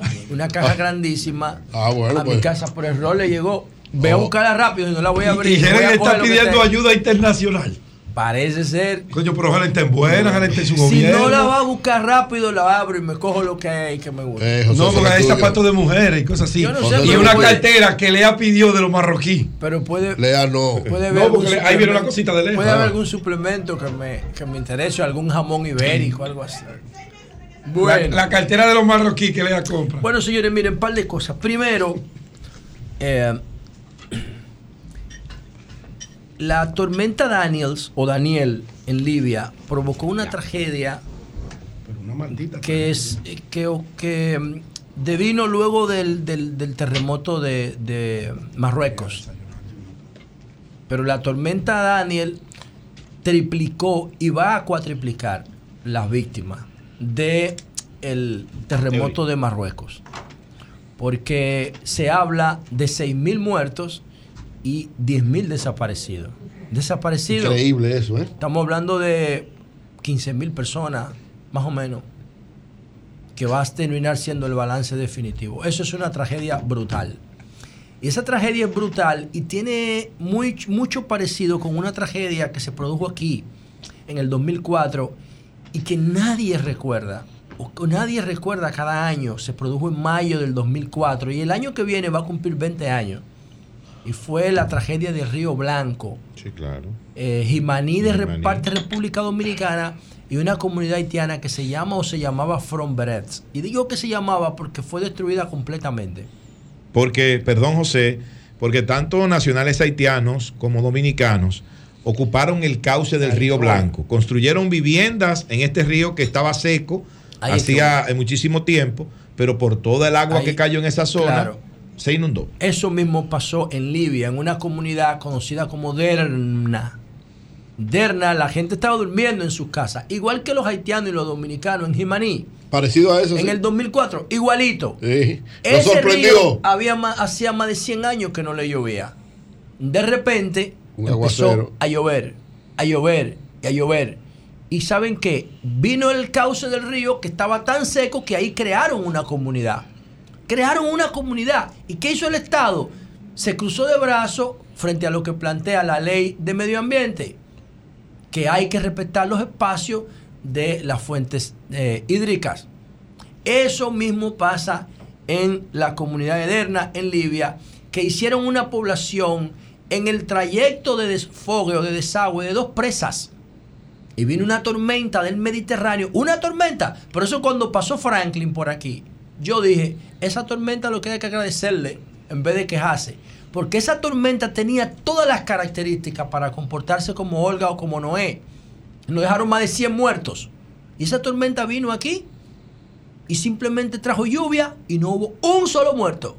Esa tormenta tenía la característica para llevarse un paquete de dominicanos que viven en zona vulnerable y no lo hizo. Se comportó muy bien, se fue, hecho. Entonces, la tormenta Daniels en Libia posiblemente termine con un balance de 15 mil muertos. Fue Hay- culpa hay de la- 10.000 desaparecidos. Hay 10 mil desaparecidos y hay 6 mil muertos, ya. La gente dice que parecía que el, el- el desborde de las presas o el rompimiento de las compuertas, porque no sé si son de compuerta o de desfogue de muro, parecía cuando el agua estaba bajando, parecía una bomba nuclear.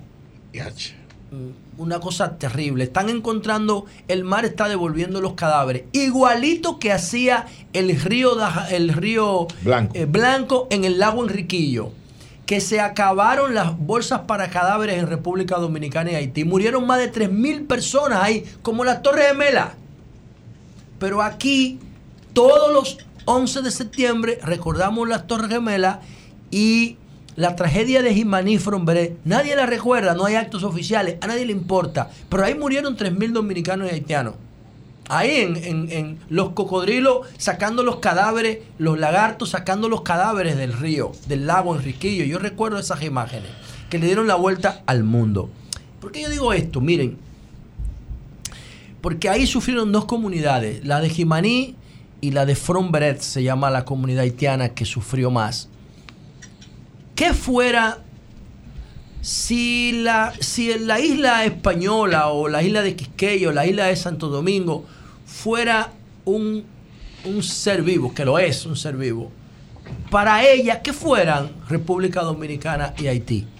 Las dos expresiones más conscientes que hay dentro de su territorio, ¿no? Porque los demás animales no tienen la capacidad de la conciencia ni de transformar el entorno. Lo tenemos nosotros, los seres humanos. Si la República, si la isla de Santo Domingo fuera un ser vivo, consciente, ¿qué significara para la isla República Dominicana y Haití? Bueno, si la isla fuera una madre, fueran dos hijos, ¿o no?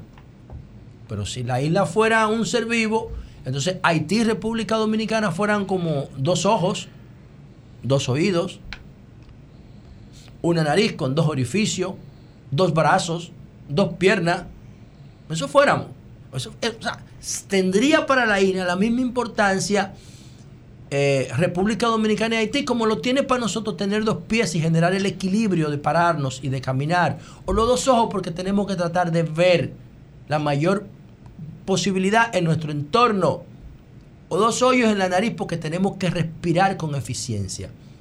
Entonces, si dentro de esa condición de que tenemos el mismo valor y el mismo derecho en la isla, pero tenemos suertes distintas y coyunturas distintas. Ayer Osiris de León publicaba un mapa, cogió un Google Map y lo, y lo cropió, y se ve como las lluvias favorecen más la parte oriental de la isla que la parte occidental, la parte este que la parte oeste.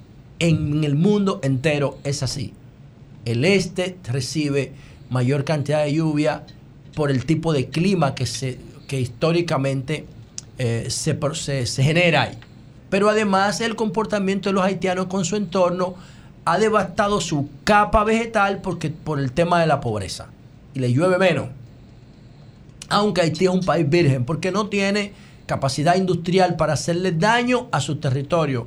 El daño se lo hace con las manos. Y las manos no son capaces de dañar más allá de lo más superficial. Todas las riquezas de Haití están enterradas ahí. Están enterradas ahí. La de nosotros no, la de nosotros la estamos explotando desde el descubrimiento, de, desde la colonización. Las minas de oro y las minas de hierro y todas esas cosas de Bonao, de la barra y todo eso. Entonces, lo que nosotros tenemos que hacer cuando hay un recurso de la isla en disputa es gestionarlo en comunidad. En el año 2013, Elinor Ostrom, que ha sido la, fue la primera mujer la primera mujer en ganar un premio Nobel de Economía, ganó un premio Nobel de Economía por mostrar la ventaja de gestionar los recursos en comunidad, en cooperación. ¿Qué es lo que tenemos que hacer nosotros con el río de Jabón o masacre con los haitianos? Ponernos de acuerdo. ¿Qué, qué pasa cuando usted tiene agua de más en su casa y hay un vecino que no tiene agua porque tiene una avería? El vecino le dice, vecino, présteme la manguera para llenar el tanque. O présteme la manguera para que la cisterna coja dos o tres pies de agua. Eso es lo que pasa. ¿Qué pasa cuando tú no tienes agua y tu vecino tiene mucha agua? Tú le dices, si tu vecino no tiene, tú, le dices, vecino, le voy a pasar la manguera para que usted eh, llene su tinaco. O yo coja su cisterna. Eso no es nada. Vamos a hacer una tormenta de, de un canalcito de agua. Coño, está bien que estamos en campaña. Entonces, de este lado se quiere capitalizar políticamente por la ola de trumpismo que hay y de aquel lado también lo está tratando de capitalizar Claude Joseph, que para mí es el principal líder haitiano. Para mí, Claude Joseph ahora mismo es el principal líder que deberíamos buscar una ventana de entendimiento con él, porque creo que ese tipo va a jugar un gran rol en el futuro de Haití. Él habla, él capitaliza lo que pasa ah, de aquel lado en términos políticos. Claro, como hacen los binchos aquí. No lo mismo es. Entonces, aquí siempre se ha capitalizado los conflictos con Haití. Alguien lo quiere capitalizar y siempre lo van a querer capitalizar. Pero la razón lo que sugiere es que nos tratemos como hermanos, como vecinos, que somos más que vecinos porque compartimos el mismo territorio. Entonces, eso es lo que tenemos que hacer. Eh, en República Dominicana, que tiene más posibilidades, más recursos, y que el cierre eh, comercial de esa zona de Dajabón ya le está haciendo daño económico. Es por eso la fluctuación del precio del huevo. Es por eso, ¿eh? Porque cuando el huevo llega a Haití y no puede, y no puede pasar para Haití porque el comercio está cerrado, se devuelve para el mercado dominicano y genera una sobreoferta. Una sobreoferta y por eso el precio se deprime, porque hay demasiado huevo en el mercado. Y los vendedores lo venden más barato. Es todo. Sin embargo, eso no tiene necesidad de ser así, porque si la República Dominicana tiene más recursos de Haití, que los tiene, solo el presupuesto de educación es más grande que el presupuesto general de Haití. Entonces, ¿qué tiene que hacer la República Dominicana? Reunirse con las autoridades hídricas de Haití y hacer el canal y controlarlo nosotros. Oye, eso es inteligente, ¿vale? Y ya, nosotros tenemos canal en ese río, ¿por qué ellos no pueden tener? Entonces vamos a hacerlo nosotros, el canal, que eso no cuesta nada. ¿Qué cuesta un, hacer un canal? ¿Qué cuesta eso? Eso no cuesta nada. La, la discusión, la discusión, eh, la luz, para poner un poco de contexto, la discusión no es si tenemos tomas de agua o canalización del río, sino si se desvía el curso del río. Ese es la- la- el pequeño detalle. Está bien, Eh, por eso tenemos que controlar el proceso. Entonces vamos a controlar el proceso nosotros. Tenemos equipos, tenemos recursos. Tenemos recursos humanos, eh, además de económicos, tenemos técnicos. Vamos a agarrar con ellos, vamos a decir, vamos a hacer un estudio. Vamos a hacer un estudio científico y vamos a hacer y vamos a darle un acceso al río que no afecte al río y que no afecte los intereses de los dominicanos. Y punto. Y cuando se pueda dar, porque el río no siempre tiene el mismo caudal. El río no, ningún río tiene el mismo comportamiento siempre. Entonces, cuando el río lo permita, abrimos. ¡Uh! Y ya, y ellos tienen agua. Y si hay que meterle 20 eh, perforadoras de esas para que ellos tengan acceso al agua del subsuelo, hazle 20 pozos. ¿Qué cuesta esa vaina?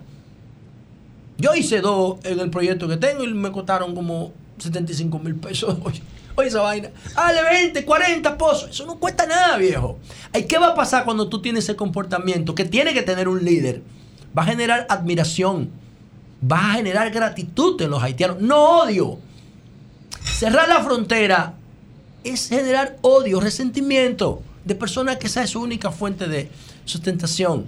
Y hay que ver las cosas eh, por encima de las coyunturas, independientemente de que estamos en un proceso electoral y se va a querer capitalizar esta vaina como están haciendo todos los partidos políticos. Por último, de mi parte, quiero decir lo siguiente.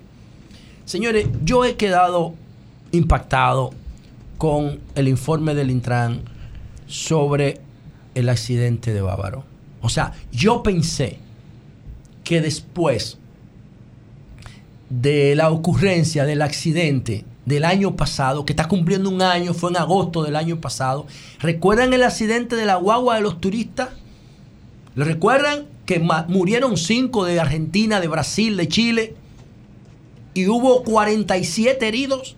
Bueno, ustedes saben que el chofer que manejaba esa guagua, que cogió una curva a toda velocidad, la guagua sin revisión técnica, el tipo estaba empericado, ¿verdad? O sea, que estaba tra- tra- transportando a los turistas que vienen a traernos divisas a República Dominicana, estaba empericado, estaba metiendo cocaína el día que cogió la guagua. Eso está en el informe forense del INASIF. Ya el tipo está suelto manejando una guagua. Lo soltaron. Y yo pensé que después de esa tragedia de Bávaro del año pasado, que creo que con ella fue que Hugo Vera se estrenó, porque creo que fue en ese mes que nombraron a Hugo en el Intran, que yo no sé si mi amigo Hugo va a seguir resistiendo gestionar este caos y este desorden, porque va a salir desacreditado y ahí no va a hacer nada por todos los intereses que hay envueltos ahí, intereses políticos, empresariales, corrupción por todos lados, informalidad, desorden, envuelto cultura. Yo no sé hasta, cua- hasta dónde a Hugo le convenga seguir ahí, porque se va a desacreditar, no va a hacer nada. ¿Y por qué yo digo esto? Porque yo pensé que después de ese accidente en Bávaro, la autoridad que establece la ley 63-17 se iba a dejar sentir. Pues miren que no, señores, lo mismo. ¿Qué dice el informe del Intran que yo lo referí ayer? El chofer que provocó el accidente por meterse rebasando en vía contraria no tiene licencia para conducir autobuses, señores. Tiene una licencia básica de, de- vehículos normales. Segundo, no está registrado como chofer de autobuses para dar servicio turístico. Tercero, la empresa es clandestina. Y a una empresa clandestina el Intran le puso 20 salarios mínimos de multa, 300 mil pesos. O sea, tres días de trabajo, dos días de trabajo. Coño, si es clandestina, hermano, no le ponga, no le ponga multa, porque no puede operar. Un comportamiento ilegal no puede generar derecho. Tú te sientas a interactuar y a multar a una persona que tenga calidad para operar. Pero si está operando sin legalidad, no le ponga multa, someter a la justicia.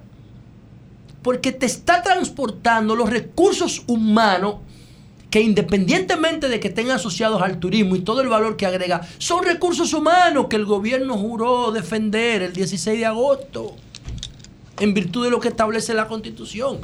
Entonces, la empresa era clandestina y el chofer no tenía licencia de operación y estaba registrado como chofer y estaba manejando un autobús. Díganme. Entonces yo me pregunto, ¿cuántas empresas clandestinas en Bávaro existen? ¿Cuántos choferes consumen perico, cocaína y manejan turistas y, transportan turistas y empleados? ¿Cuántos? ¿Cuántos más? Porque yo pensaba que después de lo de agosto del año pasado, que ese escándalo todavía no ha llegado a su fin. Porque ahora vienen las demandas de los familiares cuando todo eso se recomponga al Estado Dominicano. Espérenla. Porque la constitución dice que el Estado tiene que hacer cumplir la ley. Y la ley dice que hay que hacer revisión técnica de vehículos. Y los vehículos aquí no se revisan desde 2015. Esas demandas civiles vienen a todo lo que da. Pero yo pensé que iban a poner orden en Bávaro, Punta Cana, en Higüey, en la Altagracia, después del accidente con los autobuses, con el autobús el año pasado, que murieron los cinco turistas y los 47 heridos. Pues no, siguió el mismo desorden del tránsito y el transporte. Entonces, yo termino con esto. Yo creo que yo voy a recoger alguna de mis propuestas, porque como diablo yo estoy hablando de que le pongan marbete electrónico, de que le pongan chip y sensores y gavetas de información al marbete, cuando el Estado Dominicano no es capaz de controlar que los choferes tengan licencia y que no consuman droga cuando manejan un autobús lleno de turistas. Si el Estado no puede con lo más básico, con lo más mínimo, ¿qué diablo hago yo planteando marbete electrónico? Entonces, soy yo el que estoy mal. Porque todo el mundo ve esto como normal. El único que lo ve como algo anormal soy yo. Entonces no voy a seguir jodiendo con ninguna maldita propuesta de marbete electrónico. Y que siga el jodido desorden. Cambio y fuera. Son 106.5. Son las 9, 5 minutos. Buenos días, Jonathan. Adelante. Muy buenos días, República Dominicana. Saludos para todos los hombres y mujeres de trabajo que nos honran con su sintonía. Al equipo de producción y a este gran panel del sol de la mañana. Qué bueno que Magín pasó por aquí y nos dio su perspectiva como técnico especialista en temas económicos y nos y hizo una panorámica de realmente cómo está comportándose la economía, cómo la inflación, la proyección de la inflación está por está a los niveles que se habían proyectado, no por encima de las proyecciones y las especificidades del sector agropecuario. Muy importante porque en la economía inciden muchísimos factores. La política monetaria es un factor muy importante, macroeconómico. Pero hay otros factores de producción, de inversión pública y sin duda del contexto internacional. Por lo tanto, esos temas económicos a mí ni siquiera me gusta tratarlos eh, rápido así, tengo que sentarme con calma porque uno tiene que ver todos los factores del comportamiento para incluso emitir un comentario sobre un elemento de la economía local como es la inflación en el sector agropecuario. Porque con seriedad, que uno tiene, el deber que con el mayor rigor posible abordar esos temas para informar a la población, no importa el interés político que uno tenga. Porque lo peor que se le puede hacer a la población, siendo uno un actor político como lo es, y lo soy yo, eh, es darle información, explicaciones que estén fuera de la realidad. Y la realidad es, a nivel económico, que estamos en medio prácticamente de una recesión del planeta, de la economía mundial. Durísima. Y en la región le voy a dar los datos ahora de la región de la Comisión Económica para América Latina de Naciones Unidas. Porque sin esos elementos es imposible comprender el comportamiento de la economía eh, eh, local. Hay personas que entienden que van a crecer en la política y le va a ir mejor si se hunde la economía y a los pobres le va mal. Y entienden que esa es la mejor catapulta para crecer en, una, en un proceso de campaña electoral como el que estamos. Terrible. Yo no apoyo eso ni en la perspectiva de la izquierda de donde vengo. No apoyo el que a la gente le vaya mal, pase trabajo, pase hambre, sufra, de que para que se genere una crisis que me beneficie a mí. Eso para mí es incorrecto. Y es una moneda común en los análisis y, los, y las discusiones eh, políticas. Ya Magín lo, lo explicó que la inflación está a los niveles previstos. Muy bien. Y explicó que el elemento del sector agropecuario, de la inflación por encima de un punto en el sector agropecuario, en productos muy específicos, tiene que ver con circunstancias ya de la producción. Pudo ser la tormenta que afectó, cualquier otra variable. Pero es que aquí lo hemos dicho, es que si Rusia le cierra el paso a Ucrania, por poner un ejemplo, de los, eh, de los buques de trigo, o si le corta la fabricación de la urea, el elemento que se produce cuando tú, eh, eh, un elemento eh, físico, material, que se produce cuando se solidifica el gas, se extrae del gas ruso, aquí af- afecta la economía. Entonces, todas esas variables hay que tomarle en cuenta para uno no salir, estar en la situación ayer llamando a los productores agropecuarios y nos dicen no, que el huevo bajó. Y, va, y, llamamos entonces al técnico como Manegonte y el huevo bajó. Y como apostando a que suba. ¿Pero para qué tú quieres que suba? Si no subió, si no subió en agosto, no subió. Y punto. Busquemos otro tema. No, ni siquiera nos conviene tener la razón cuando hablamos de, su- de subida de los, de los precios. Le voy a compartir un informe reciente de la Comisión Económica para América Latina, que me encanta, eh, la Comisión Económica, porque tiene una tradición, la Comisión Económica para América Latina, CEPAL, una, una tradición crítica. Es un elemento de Naciones Unidas, pero técnicos, especialistas de todas las alas, ideológicas de América Latina participan y siempre tiene informes críticos incluso con los gobiernos, críticos con Naciones Unidas también y con las políticas monetarias de otros organismos más regulados, concentrados y controlados por los grandes países como el Fondo Monetario y otras entidades. Dice el informe reciente de la CEPAL que para el 2023 la CEPAL proyecta que todas las subregiones del continente exhibirán un menor crecimiento respecto al 2022. El cono sur, América del Sur, eso es desde el, Panamá, ombligo para abajo, excluyendo a Panamá, Venezuela, Colombia. América del Sur crecería 1.2 y en el 2022 Euri creció 3.7. Imagínese usted. Una, una reducción terrible del crecimiento económico de todos los países de América del Sur. En el caso del grupo conformado por Centroamérica y México, incluso hay que ver, hay, hay que desglosar estos números porque seguro el peso de México es muy grande porque la economía de México le está yendo muy bien, pero, eh, y seguro presiona al alza este, este porcentaje México. Centroamérica, con México incluido, habría que ver sin México, tiene un crecimiento de 3%, pero el año pasado, en el 2022, fue de 3.4%.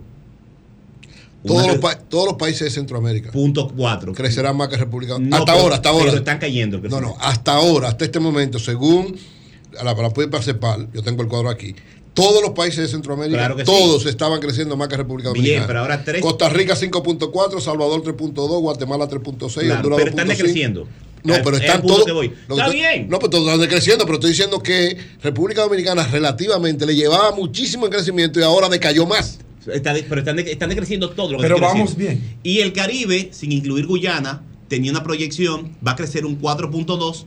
El año pasado fue de 6.3. Pero la misma CEPAL te dice que el problema de, de ese crecimiento, de ese decrecimiento de América Latina y Centroamérica y el Caribe, no es solamente lo que está pasando, sino lo que se proyecta.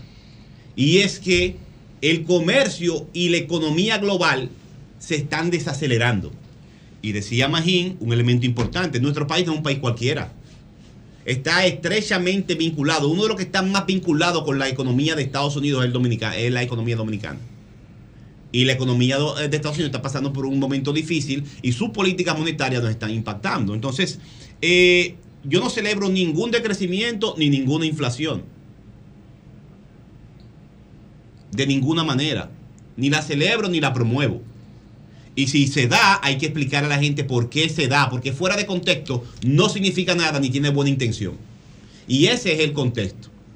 Creo que hay una oportunidad en lo que queda de año. Habría que ver la capacidad que tendría el gobierno para utilizar este dinero, pero la inversión pública extensiva con el presupuesto complementario podría impactar y ayudarnos a variar los números. Y le caería bien a todo el mundo porque serían más obras y sería un manejo, una, una dinámica de inversión y de flujo de dinero y de obras en todo el país. Ojalá que el gobierno acelere eso para que los meses que quedan para terminar el año podamos tener un mejor comportamiento de la economía y una mayor eh, fluidez de dinero, especialmente al fin de año, que todos lo necesitamos. En otro orden, que ese no era mi tema principal, voy a referirme a los relatos de la campaña política electoral. Se han instalado básicamente dos relatos o tres relatos en la campaña política presidencial a la presidencia de, de la República. Está el relato del poder de la honestidad, que ya todo el mundo conoce, de Luis Abinader, esa va a ser su línea discursiva. Está el relato de pobres contra ricos, de Leonel Fernández, y está el relato de, vamos a llamarlo que es el más cercano al PLD, porque el PLD que señala el del rescate RD, aunque sea el nombre de la coalición, está en el fondo del relato de- del PLD, porque no conocemos el de Abel. Abel Martínez tiene un relato nacionalista hace mucho, desde que comenzó, desde que era presidente de la Cámara de Diputados. Es el tema como que más maneja y del que siempre habla, el tema de, de- del nacionalismo, pero parece que hasta el momento quien tiene la voz cantante en el posicionamiento eh, político del PLD no es Abel, es, es Danilo Medina. Si ustedes se fijan, incluso las vallas de Abel Martínez, cuando tienen una frase con algún contenido, dicen, aguanten que falta poco. Es una frase que expresó Danilo Medina en una reunión del PLD eh, y hasta el momento parece que esa es la que está marcando la pauta eh, discursiva de Abel Martínez, la está marcando Danilo y cada vez que Danilo habla es el que genera reacciones en el ámbito público, no Abel. Abel parece que le cae atrás a los demás eh, candidatos, aspirantes de vez en cuando, pero hasta el momento quien dirige el relato comunicacional del PLD es Danilo Medina. Y voy a comenzar con Danilo Medina, que es el que encabeza el discurso del PLD en la campaña por la presidencia. Una cosa rara, pero es la realidad, por ahora, lo que uno ve.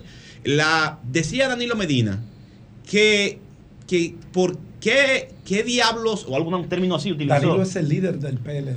¿Por qué le están hablando a él de apagones si él dejó el país encendido? Bueno, ponme las imágenes, por favor, de el, la- el- el escrito de Patria Reyes eh, del martes 17 de septiembre del 2019, cuando Danilo Medina era presidente. Eh, dice el título del listín diario, Patria Reyes Rodríguez, Autoridades sector eléctrico en silencio ante ola de apagones. Y refiere Patria Reyes, en este escrito del martes 17, que los ejecutivos de la CDE y de la Superintendencia de Electricidad no han ofrecido ninguna explicación sobre las razones de los apagones a finales del 2019. Vamos a ver, quizá se mejoró en el 2020. Póngamelo en pantalla si se puede, eh, lea, si no sigo hablando, para que la gente vea con datos específicos. En la sección El País del periódico Hoy, bajo la firma de Neulin González. Esto es el periódico Hoy impreso en la página 2A, parece. No veo el, el número de la página aquí, pero es de fecha del miércoles 17, no, 12 de agosto del 2020. Eso es antes de que Danilo pasara eh, el mando, le enviara la, o la, la banda a Leonel, porque, a, a Abinader, porque no fue a la, un hecho histórico, no fue a la toma de posesión de Abinader y no cumplió con su deber de la transferencia del mando, pero él la mandó, la banda presidencial, y días antes, en esa página del periódico Hoy, bajo la firma de Neulis González, el título del periódico Hoy era Moradores de Santo Domingo Este en zozobra por apagones que duran toda la noche. Le puse dos titulares, uno del 2019, ya estaba operando Punta Catalina para esa fecha, y uno del 2020, días antes de salir Danilo, para no confundirme. Ahí tengo más titulares de todos los periódicos nacionales, porque este país estaba antes de Danilo, día antes de Danilo entregar Esto- el poder. esto- tú tienes un caso ahí de Santo Domingo Este. Ciertamente tú sabes que eh, de este eh, siempre eh, ha tenido ha tenido dificultad. Sí, siempre. Pero Edesur prácticamente tenía casi todos los sectores ya Todos. eh, 24. señor. En, eh, con energía 24 horas. En lo, a la que era, que- en lo que era Edesur. A la que más le ha ido eh, Sí. bien ha, ha sido de sur históricamente Sí, con sí. los sectores sin duda. Incluso ahora mismo a una de las que tiene mejor rendimiento. Eh, pero Danilo dijo que había resuelto los apagones. Yo no estoy diciendo que no, que, que no, había lo dejó- lo dejó casi Sí, pero fíjate, si tú te buscas los titulares del 2020, antes de Danilo entregar, vas a encontrar titulares. No en Santo Domingo Este. Puedo traer mañana de No, otras tú- regiones del país. Tú sabes que estábamos en campaña y en campaña se dan muchas situaciones, no porque los, los apagones existiesen, sino Y también por el un 2000 interés no. de la oposición de reflejar ya había algo perdido. que no existía. Pero ya había perdido y estaba en el control Ahora, del gobierno. Discúlpame. ahora. Había perdido Danilo. Bien, pero y el gobernó poder go- hasta el Danilo. 16 de agosto del Y 2020. en el 2019. Pero es lo que y en enero del diciendo. 2020. Es decir, lo que quiero decir con esto. aquí no, había que- apagones, no. Jonathan. Y, aquí no había y está apagones. hablando mentira. El periódico, el, el periódico No, Hoy. yo no estoy diciendo que, que el, que el- Te voy a el- pasar uno del que el periódico Diario periódico hoy, Diario Libre, habla mentira. Yo te estoy diciendo que había una realidad. Quizá habían apagones. Eh, Quizás. Julio, Julio te acaba de hablar de, de este, Pero que siempre pero quizás. ha tenido problemas. Ahora, los apagones que estamos viviendo hoy no existían. Quizás. Bueno, La, la, la, la carestía de la factura eléctrica que No, tenemos ahora no, no. no existía. No, lo que, lo que yo me refiero a los relatos. Danilo dijo que él dejó este país encendido y que no le hablen de apagones. Yo te estoy presentando Pero es verdad. las páginas con nombre y apellido y las fechas de 2019 y 2020 de los apagones en los gobiernos de Danilo y par de días antes de él irse del gobierno, de entregar la banda presidencial, estaba oscura parte del país. Tú, te no, puse el caso de. Santo Domingo Este, pero te puedo, te puedo traer más casos. y lo que te quiero decir con esto es, no es que Ay, se justifiquen los apagones de ahora. Es duro justificar los apagones. Ay, no, camarada. todo lo contrario, soy un crítico y creo que hay que tomar medidas serias. Mierda, oye, que la Vega ayer 22 horas de apagones me Mira, dice un amigo de los apagones son una tragedia y hay que tomar medidas serias. El pueblo y, te por- y yo creo que el caso de la, especialmente de, de Norte, es un caso especial Es- que es hay que duro, darle es- seguimiento. es- es duro, Jonathan. No, es duro, no, es duro tú decir que dejaste el Es- país sin apagones. es que lo dejó y sin apagones. No, lo dejó sin portadas de los apagones. periódicos Defiendan a Danilo, y tú estás defendiendo eso. allí. Eso es lo duro. Ustedes son danilistas, los ustedes inversores- periódico Los hoy. El único que inversores, defiende a Danilo aquí los inversores en el Periódico 2020 El no se que usaban. defiende a Danilo aquí No se usaban en el Ah, 2020 no los se inversores. usaban. No, no se usaban. Díselo al periódico. No, no se usaban. Díselo. Lea, pero No, a ponme la cosa- gente. Ponme la, la página de los A la periódicos. gente que nos está escuchando. Mira, Lea no lo Ponme encuentra, la- ¿cómo lo va a Ella poner? lo tiene, ponme Eso la página tú. de los periódicos. Es más, mañana te voy a traer 10 páginas más. Yo te puedo traer del 2020 y del 2019. Y yo te puedo traer Para que tú 100 veas que páginas al de- final, de estos tres años y ahí, más. Mira, me lo pusieron al fin, míralo ahí. Y tal, tiene la página. ¿Cómo es- dice el tipo? es ¿Tú sabes leer? es duro, Jonathan. Moradores en zozobra por apagones que duran toda la noche. En Santo Domingo Este. No me lo inventé No, no, yo. no, no digan el país, digan Santo Domingo No me Este. lo inventé yo. Y para mí el- los apagones son una tragedia que deben superarse. Ahora bien, de ahí a tú decir que tú dejaste el país sin apagones, es lo que te dice a ti. Voy a te Ya, lo, tú estás defendiendo a Cueto. El relato, no, soy Tú lo estás que- defendiendo a Lo Cueto. estoy criticando y tú no lo criticas. Ay, mi ma- Cada vez- cada vez Pero que- yo me de acuesto para un psiquiatra. Cada vez que tomo el, el micrófono aquí, Lo hago el señalamiento de, de- desde Claro. norte. Y están grabados todos mis comentarios ahí, para que tú sepas. Comienzo haciendo el señalamiento desde norte. Yo no te oí. Ah, límpiate los oídos. Ahora no es solamente de Y- este, es de norte, es de este y es de sur. Está bien. Ahí están las portadas de los periódicos. Pero que la- el ejercicio que estoy haciendo es de memoria y de las debilidades de los relatos. Porque tú no puedes tener un expresidente que es eh, tiene perfil de candidato presidencial diciendo que dejó el país con apagones y tú tengas entonces la página de los periódicos llena de apagones dos días antes del salir de gobierno con todo el control del poder y sin estar en elecciones. Entonces, otro aspecto que quiero compartir con la audiencia es otros elementos del relato en el caso de Leonel Fernández, que ha dicho que su tiene un discurso, un relato que lo hemos leído, no nos va a tiempo a analizar el de Abel, porque tampoco el de Abel lo tenemos. Abel habla a través de Danilo y... No, Abel no habla a través de Danilo. Y- Abel, Abel habla por sí mismo. No, aquí el que hable no tiene- Danilo. Abel no tiene que utilizar ¿Qué a ha dicho nadie Abel como importante en los últimos dos meses? Explícame. Muchos Danilo, pronunciamientos que- importantes Hay que responderle ha a Danilo. Abel Martínez. A Danilo que hay que responderle. No, y hombre, no. sobre- Eso es lo que ustedes quieren. sobre el, el- sobre los gobiernos, sobre el, el tema del relato de, de pobres contra ricos que tiene Leonel Fernández, yo lo que voy a leer es un tuit de Vinicio Castillo. Que dice Vinicio Castillo, el amigo Luis Manuel Bonetti, representante de los sectores empresariales del más alto nivel de República Dominicana, fue el principal ministro de Leonel Fernández y ministro administrativo de la presidencia. La oligarquía estaba en el palacio, dice Vinicio, que era colaborador del gobierno en ese momento.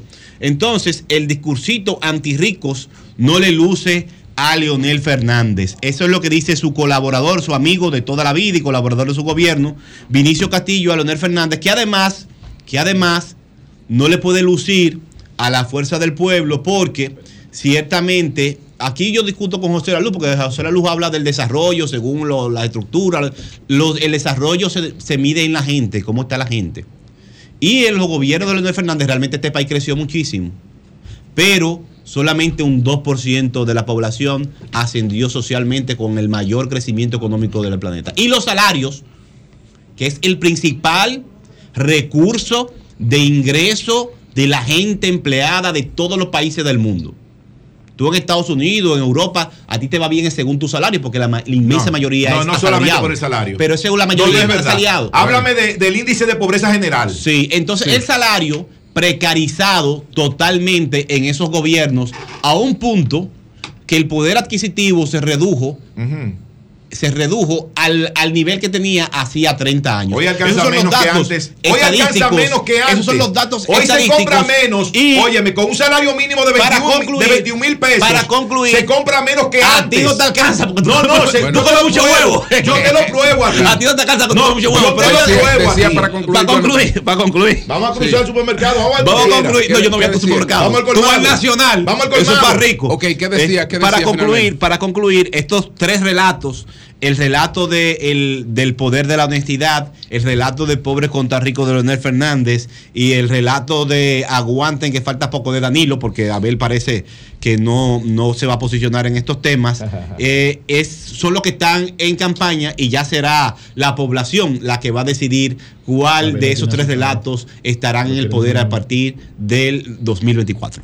Bueno, a propósito, tengo aquí uno de los mejores gerentes que haya pasado por el sector eléctrico. Ay, papá. Que ojalá el gobierno lo consiguiera, aunque sea prestado, que se llama Radamés del Carmen Mariñe, que fue. Ese no eh, fue el que estaba en el sur. el- el- sí, sur, sí, que fue el de sur. Muy bueno. Fue el Agarra. Jonathan, entonces. Eh, Radamés, No, dame amarrar este.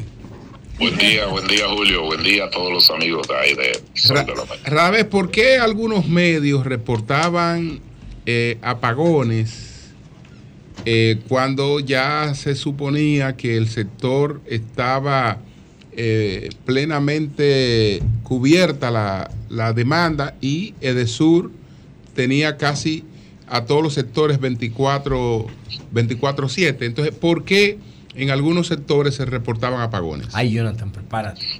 Sí, bu- buenos días a todos, reitero. Pero el te tema está eh, y, y uno escucha y ya ha, ha optado por dejar a, a los nuevos expertos que hablen y uno mejor se calla la boca. Ay. porque ¿cuál, es, cu- cuál es el tema? Antes había un plan, un plan de inversión en pérdida. Entonces, los circuitos para rehabilitarlos no se pueden rehabilitar en- en- encendidos. Entonces, había un plan de rehabilitación de redes. Fíjense que nosotros llegamos a, por ejemplo, a Edesur y existían 11 circuitos y 25 barrios. Todos los barrios de la capital recibían entre 8 y 10 horas de apagones. Al salir nosotros ya habíamos convertido en 24 horas. El Distrito Nacional entero, Santo Domingo Este completo, Los Alcarrizos, Pedro Brán, Jaina, San Cristóbal desde las 6 de noviembre hasta el Mar Caribe. Todo eso se había trabajado y se había convertido en 24 horas.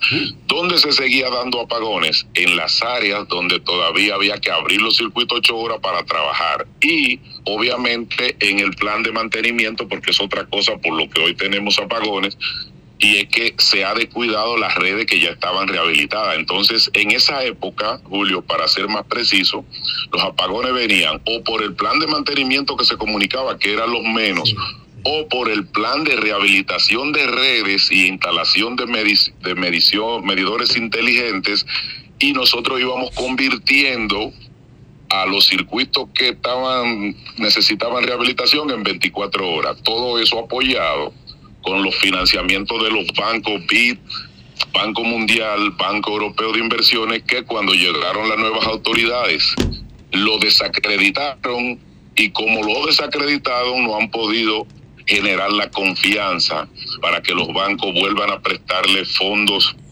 frescos y a, intereses bajos a 15, 25 años y por eso tenemos el deterioro que tenemos hoy. Es decir, que todo eso que, que era una confianza no del PLD ni no de nosotros, del gobierno que estamos, sino era del país. Todo eso se ha dañado y va a haber que volver a rescatarlo, va a haber que volver a reconquistar a esos bancos para que puedan volver a confiar en el país. Bueno, pues muchas gracias, Radamés. Muchas gracias. Mira, Julio. Un abrazo, un abrazo, un abrazo. Sa- Santo Domingo, miren. no, pero no, no, no, hay que no, poner en no, Google no, no, apagones. No, pero, no, Jonathan, porque Jonathan dijo que se reportaban apagones, se reportaban apagones. y le explicaron el por qué. Lo que él dice que se reportaban apagones. Porque él nada más leyó el titular de lo que yo- Pero estamos hablando de apagones, yo estoy diciendo la causa. Danilo dijo que no había apagones. Porque había, un plan de rehabilitación y para Y se rehabilitar y colocar la 24 había que. Pero había apagones. Pero había apagones. Había apagones. Siempre la No, política. Siempre tiene explicaciones, pero había Sí, apagones, sí, quiere decir. Tú hablas de Santo Domingo Este, pero. tú lo explicaste, tú lo cubraste. No, tú, tú hablas de Santo Domingo Este. Diario Libre. Eh, agosto, ago- en, en agosto del dos- de, dos mil- de 2020 también, lo mismo, apagones azotando Villamella. Jonathan, Jonathan, es duro para ti. Eh, Ahora que están los apagones. Villamella, Santo Domingo Norte, que no es de sur. Es que no, eh, Te dije. Santo Domingo Este, Santo Ahora, Domingo que- el Norte. Tengo de Santiago. Santo Domingo en el país. No. la capacidad de generación del país. Sí. Pero tú vives en el Se país, puede Se puede producir un apagón por ¿Cuántas avería. de hay? mantenimiento. Yo te entiendo, yo no voy a es. ese detalle. Si ¿Cuán- tú tienes. Yo no tenía ese detalle. No, no, no. Si tú tienes una capacidad instalada de generación por encima o igual al consumo, Ah, sí, ya no hay tú tienes, tú tienes razón, tú tienes Eso razón. fue lo que logró Tú- Danilo. Tú tienes razón. Eso Pero tú fue lo que agarrar y decir que cuando tu gobierno, tú dejaste el país sin Claro, apagones, no claro importa las sí. razones, y te presentan Sí, todos los periódicos del país con apagones. ¿Cuántas plantas ha Tiene que ser más este serio. gobierno? Tiene que ser más Ah, serio. ¿Cuántas plantas ha iniciado El este candidato gobierno? del PLD, Danilo Medina, tiene que ser más serio.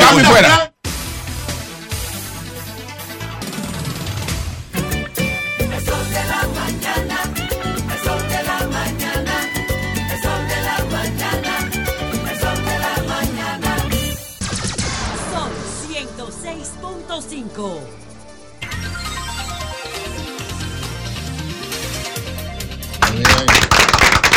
Bueno, señores, nosotros tenemos visita Hoy aquí. Muy especial. Wendy García, que es la comisionada de equidad e inclusión de la Policía de Nueva York.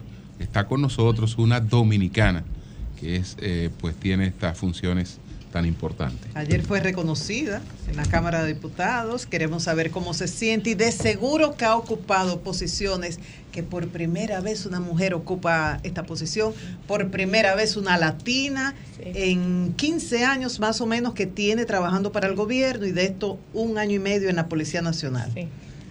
¿Ha sido así de haber ocupado eh, esa primera vez como mujer, como latina? Claro. Eh, eh, bueno, es primera vez que el Departamento de Policía ve una mujer dominicana en esta posición y eh, siempre me gusta decir la historia que me recuerdo el primer día que entro yo a la... Es una mesa bien grande, la mesa que ven casi en, en los...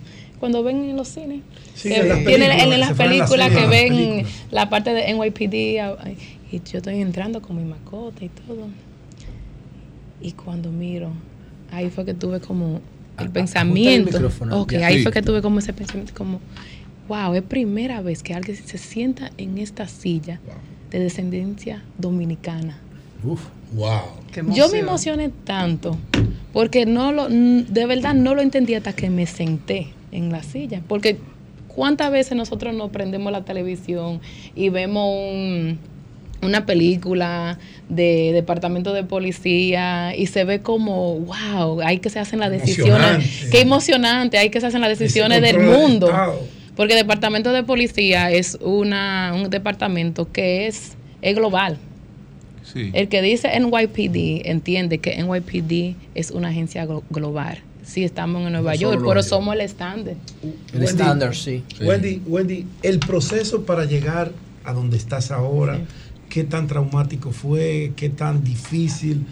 ¿Cuáles fueron tus principales obstáculos como mujer, primero, Claro. y luego como latina para ocupar esa posición? Bueno, tengo que comenzar con darle de verdad la gracia a mi mamá. Mi mamá fue una mamá soltera que me crió eh, entre comunidad. Y esa parte me gusta mencionarla porque eso es parte de la formación. Yo me crié en Washington Heights y cuando uno es una mamá soltera, tú ves a tu mamá ser mamá y papá. Significa que cuando te estás desarrollando en la escuela, tú tienes que tener tu mente bien puesta, que tiene que ser la tarea, porque tu mamá llega a, la- a las 9, a las 10 de un trabajo y no hay tiempo para decir, ay, que tengo un problema con la tarea. No, tienes que averiguarte tu tarea, porque la vida eh, te enseña que hay que sobrevivir.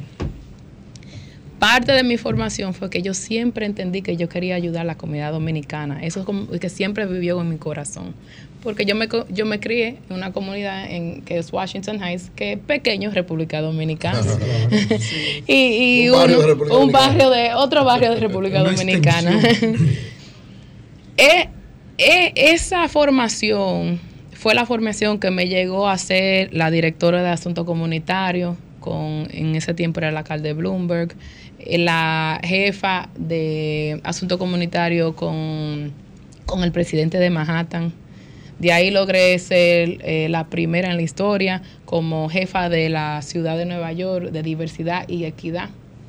Y duré 10 años haciendo ese, ¿Cómo- tra- cómo ese se- es- trabajo. ahí- ahí en ese punto de diversidad y equidad, eh, cuando metemos eso en el contexto policial, ¿qué dice, qué hace eso? ¿Que ustedes garantizan que haya una proporción de mujeres con relación a los hombres? Claro. ¿Solamente las mujeres o también cuando tú hablas de diversidad incluye etnia, incluye LGBT. orientación sexual, toda esa cosa? Rela- eh, también O sea, eh, un homosexual religión. puede ser miembro de la policía Claro. de Nueva York. Sí, claro que sí. Mira lo que pasa. El, la- el departamento de, de policía somos 56 mil personas. 56 mil. 50 La de Nueva York, La estamos de hablando. Nueva York. aquí son como 35 en el país. Sí. 37, sí. Y esa parte importante porque somos la lo más cantidad de diverso. habitantes que tienen los dominicanos también. La misma cantidad. Sí. 10 Ta- millones. Nosotros somos el más diverso. De todos los departamentos de policía, tú miras Chicago, a Los Ángeles, tú puedes mirar hasta Dubai, que Dubai tiene también mucho policía. Y nosotros tenemos más, más personas trabajando en el departamento que en, otro, que en otros países. ¿Qué significa? La diversidad de Nueva York está reflejada en el departamento de policía. Tú puedes ir a la 181, ver un juego de dominó Y la gente, ¡eh, capico! Y llega ese policía, y ese policía ya sabe jugar dominó contigo. Porque es dominicano.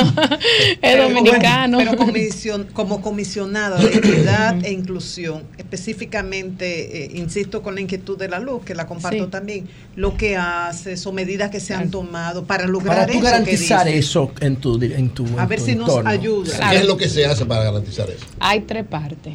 La primera parte es mirar, mirar todo lo que es las regulaciones.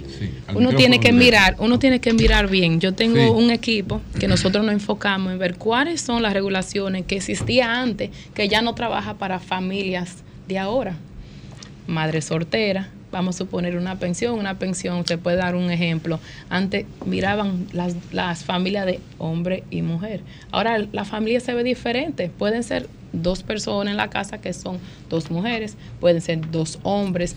Ahora, ¿qué pasa si algo le pasa a ese policía? miró para abajo, perdón. Eury miró para abajo. Sí, ¿qué pasa si un policía que Sí, da su tiempo, que da su 20, 30, 40 años al departamento, su familia tiene que beneficiar de eso? Vamos a coger el ejemplo de la mujer. Nosotros tenemos un programa de mujer que comenzamos el año pasado, junto con el comisionado Cabán, que cogió el liderazgo nosotros juntos creando ese programa, viendo cómo podemos entregarle más recursos a la mujer para que nosotros tenemos más mujeres subiendo los rangos.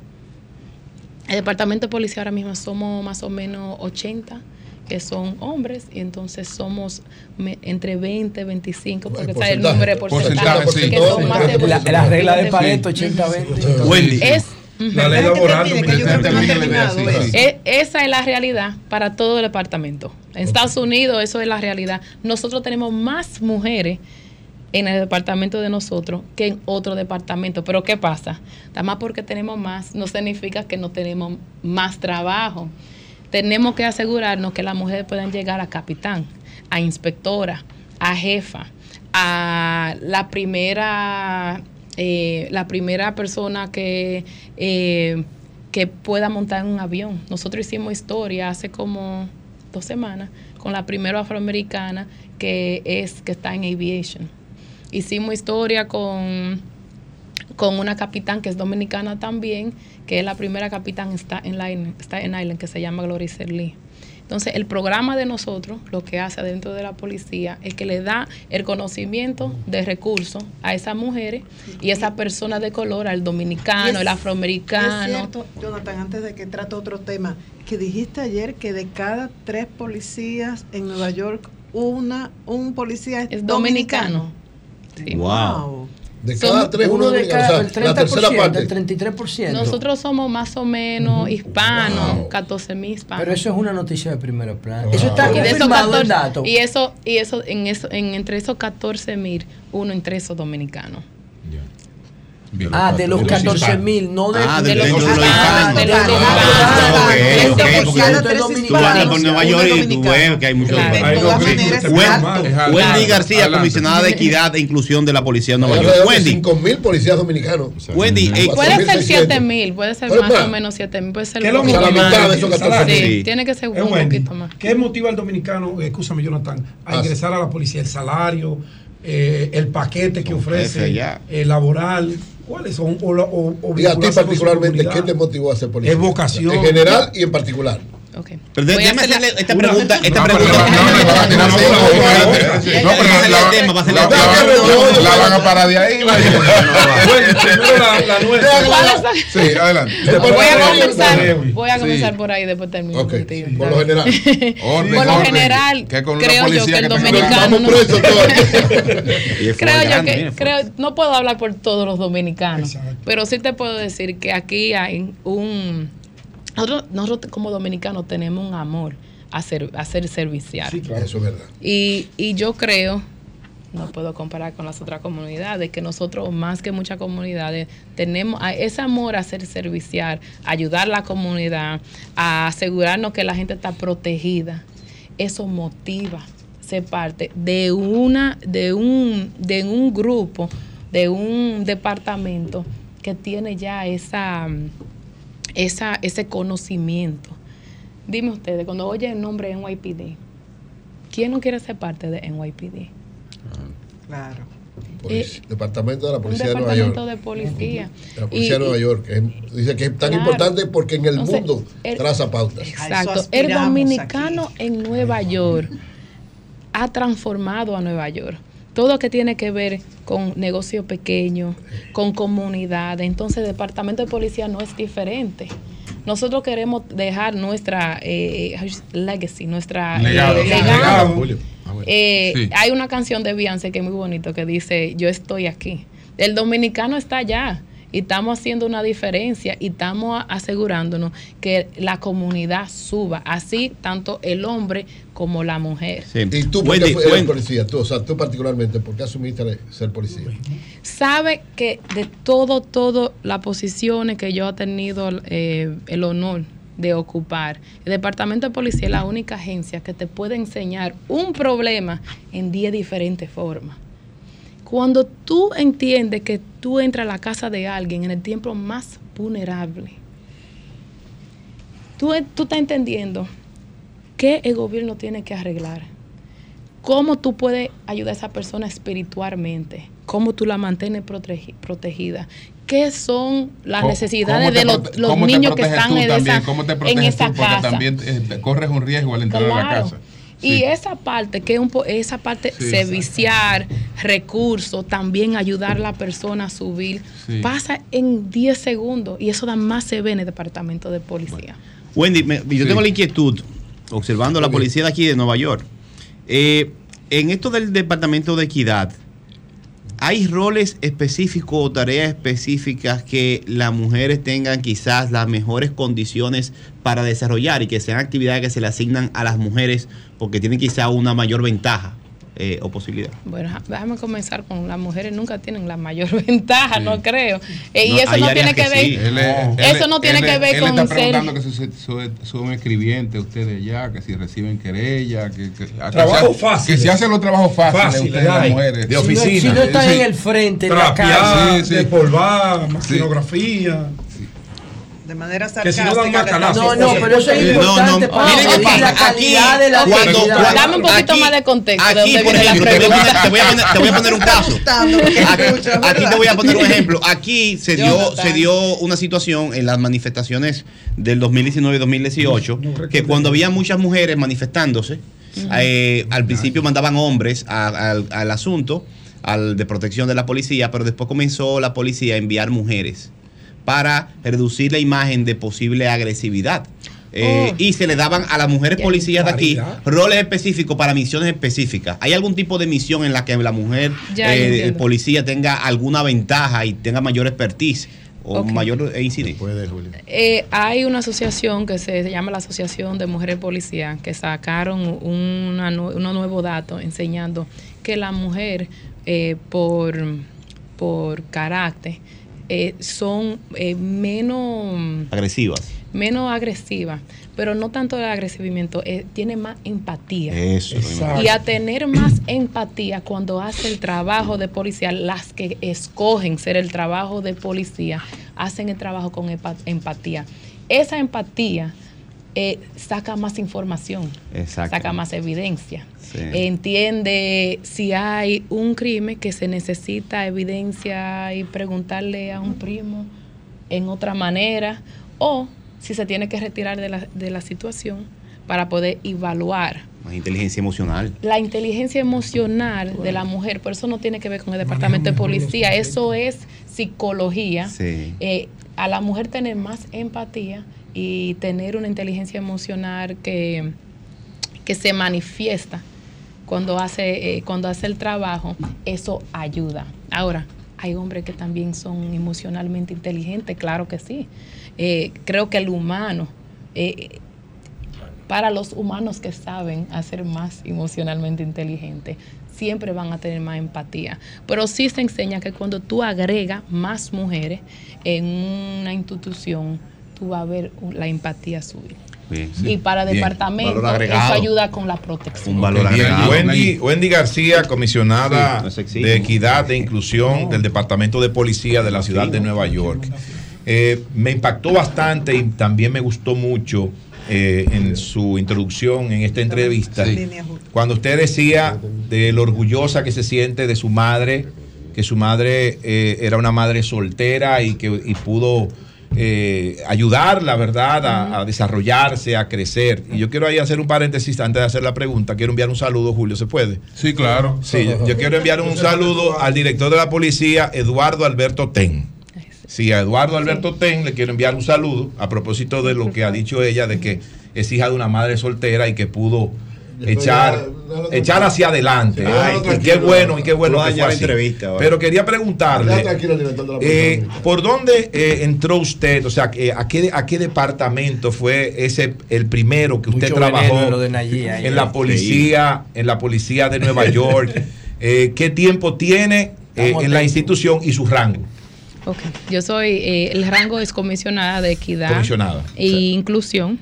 Eh, yo tengo cargo de todo lo que tiene que ver con discriminación con el departamento, eh, las regulaciones que impactan el departamento eh, en una manera si impacta algo negativo al hispano, el, afro- el afroamericano. Pero el primer departamento, yo digo que cuando entró la policía, como a la institución, ¿por, do- ¿por qué departamento? ¿Por, Por- este como mismo que está? comisionada. Ah, Sí. fue como comisionada sí. que entró. Oh, Sí, perfecto.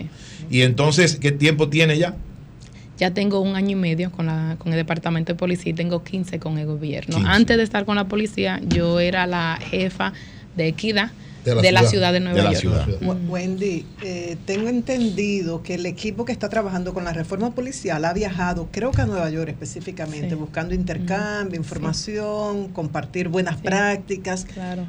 ¿Tú particularmente o tu departamento han tenido contacto con ese equipo? ¿Conocen Sí. de la situación de la policía aquí en el país, lo que se está haciendo?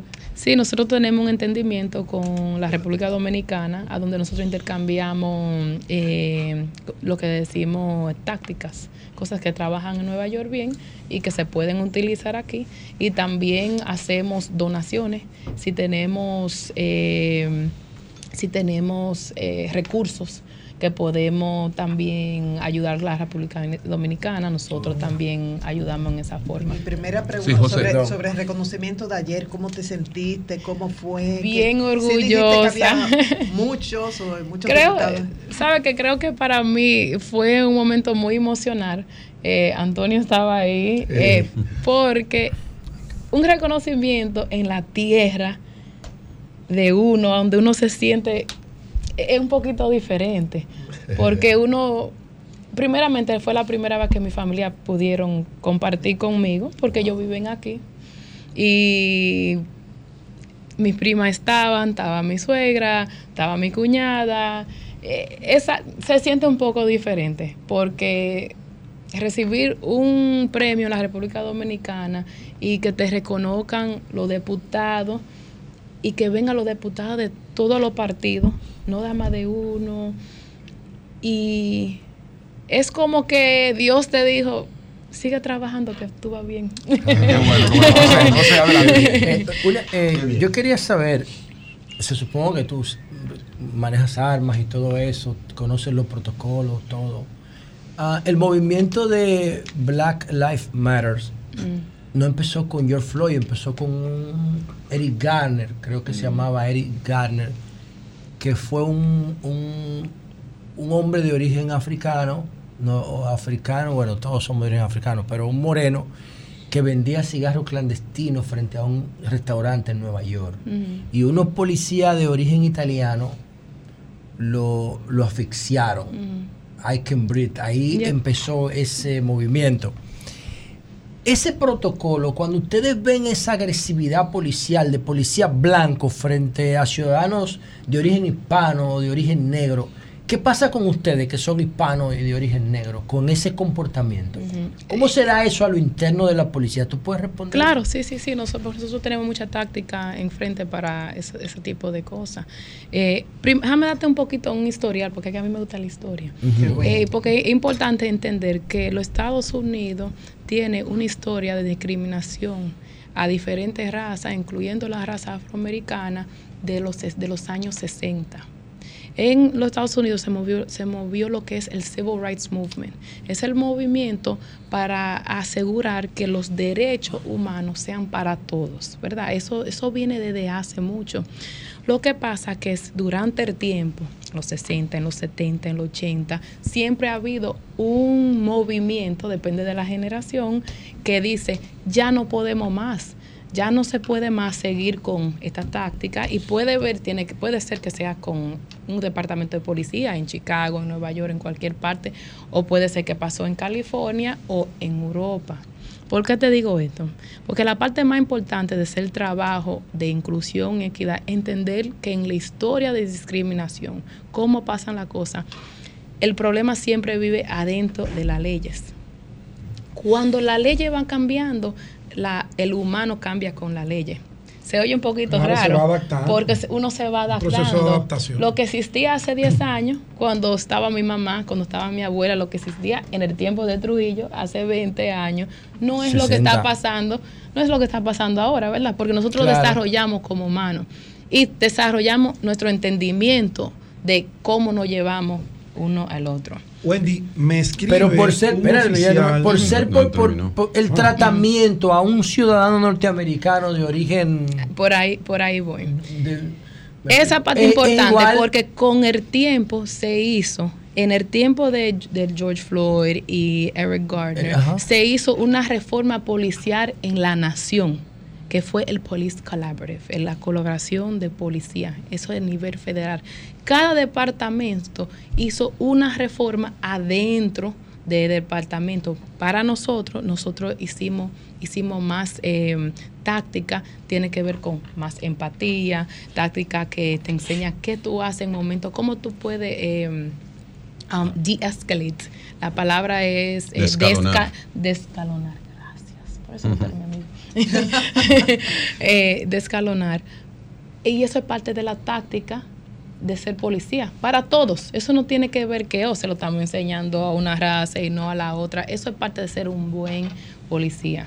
Pero eso se hace con tiempo. Arriba de eso nosotros damos eh, eh, mandatorio entrenamiento que lo hace el departamento mío, eso, eso yo estoy encargada de todo lo que tiene que ver cómo entende- entendemos la diferente cultura, cómo se entiende cuando tú entras a una casa y encuentras un altar, cómo Sí. tú entiendes ese altar. El dominicano entiende el altar, Sí. pero múdate para Nueva York para los a, a ver si alguien te toca y dice, porque hay un altar.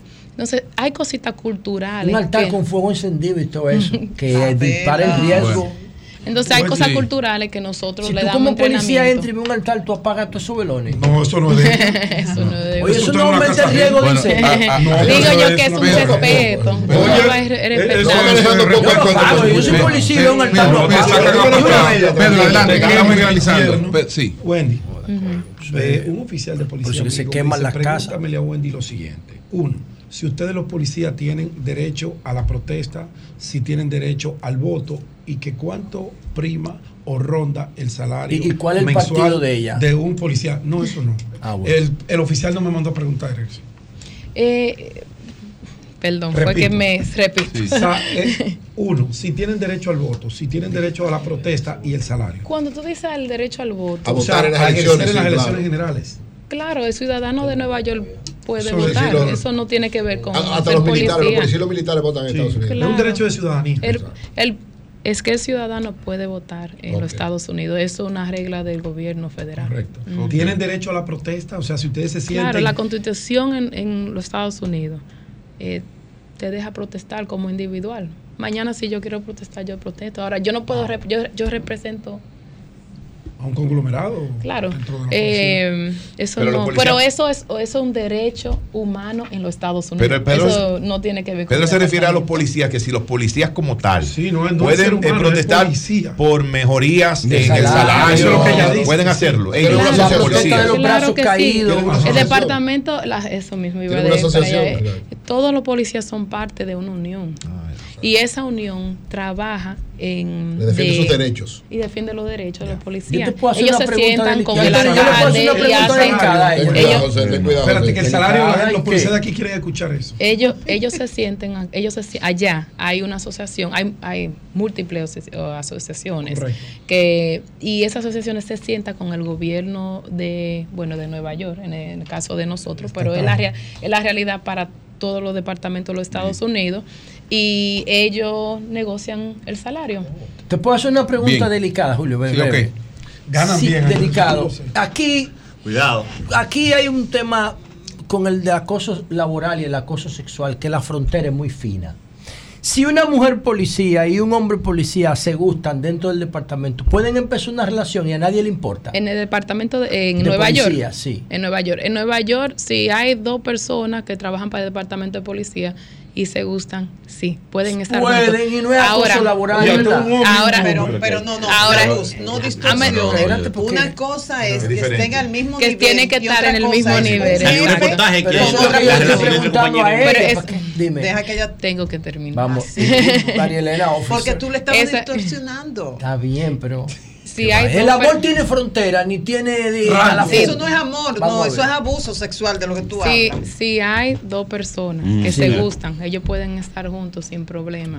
Lo que no pueden tener es eh, eh, el rango, un rango más alto que el La relación de superjefe, O superjefe. sea que jefe, un- a- una, a una generala no le puede gustar un cabo. No. Ya no es general. No a ella, pues yo estoy hablando Ah, de ella. A una mujer de alto rango no le puede gustar un policía de bajo rango. Le puede gustar, pero no pueden estar en el departamento de policía y tienen que tienen, hay que tiene que salir, separarlo. Por tiene lo que mismo que tú puedes permitir entre menores Bueno. una relación sexual que se lleven dos o Bueno. tres años, pero ya si es un adulto que le lleva Bueno. 10 o 15, es un abuso. Pero que eso no es claro, que no, no quiero como que eh, Sí. para que entiendan, Sí. Eso es ley de los Estados Unidos. Eso- Ley federal, ley federal. Eso, esa, Sí. si yo salgo del Los departamento de policía y yo No. entro No, a no, una no, no. cooperación, también ellos tienen esa póliza ahí adentro. Wendy, eh, eh, ¿tendrás alguna visita a la policía dominicana, algún contacto con las mujeres policías dominicanas? Ay, me encantaría. Me encantaría. ¿Y hasta cuándo General vas a estar Ten, acá? Hasta el lunes. Ah, pero hay tiempo. Sí, sí. General. Pequeira, Pequeira. Ella le gustaría, tiene que hablar con Vila, que es general técnico. Bueno, bueno, pues Pequeira. eh, gracias, Wendy. Ella se Gracias. siente orgullosa de su madre. Yo lo voy a, reunir a usted con Gracias Wendy. Un excelente representante. Allá en la policía de Nueva York. Y demócratas, porque solo Qué- los demócratas creen en qué la bueno, diversidad. qué bueno. Los, los, los, los Qué bueno. no creen en eso. Qué bueno. Cambio fuera.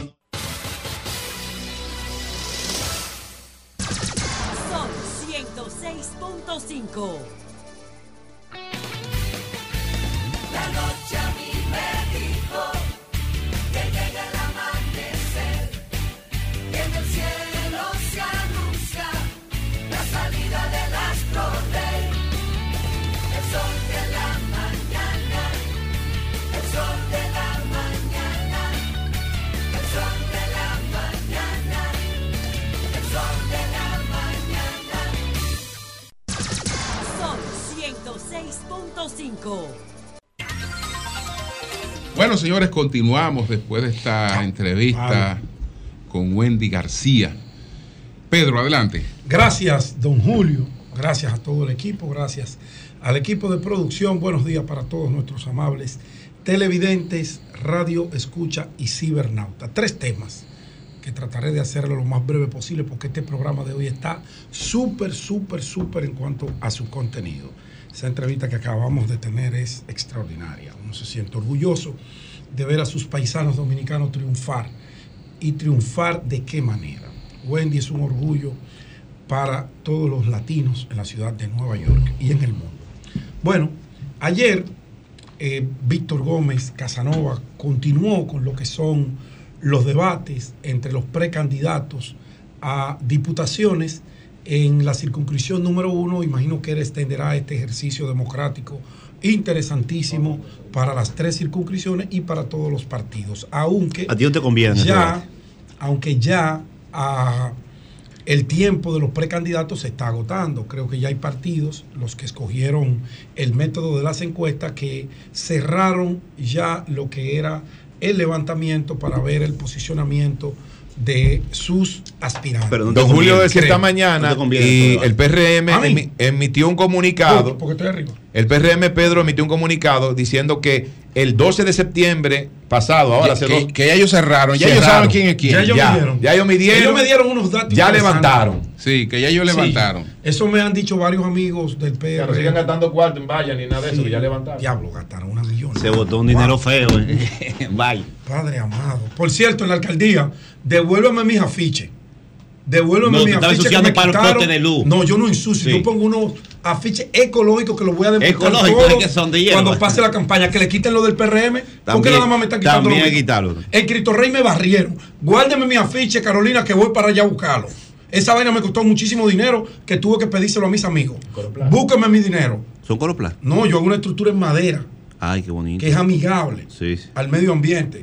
Yo respeto el plástico. Además, que me sale más económico porque eso, esos marcos me los regala mi hermano Daniel, que tiene un taller de banistería.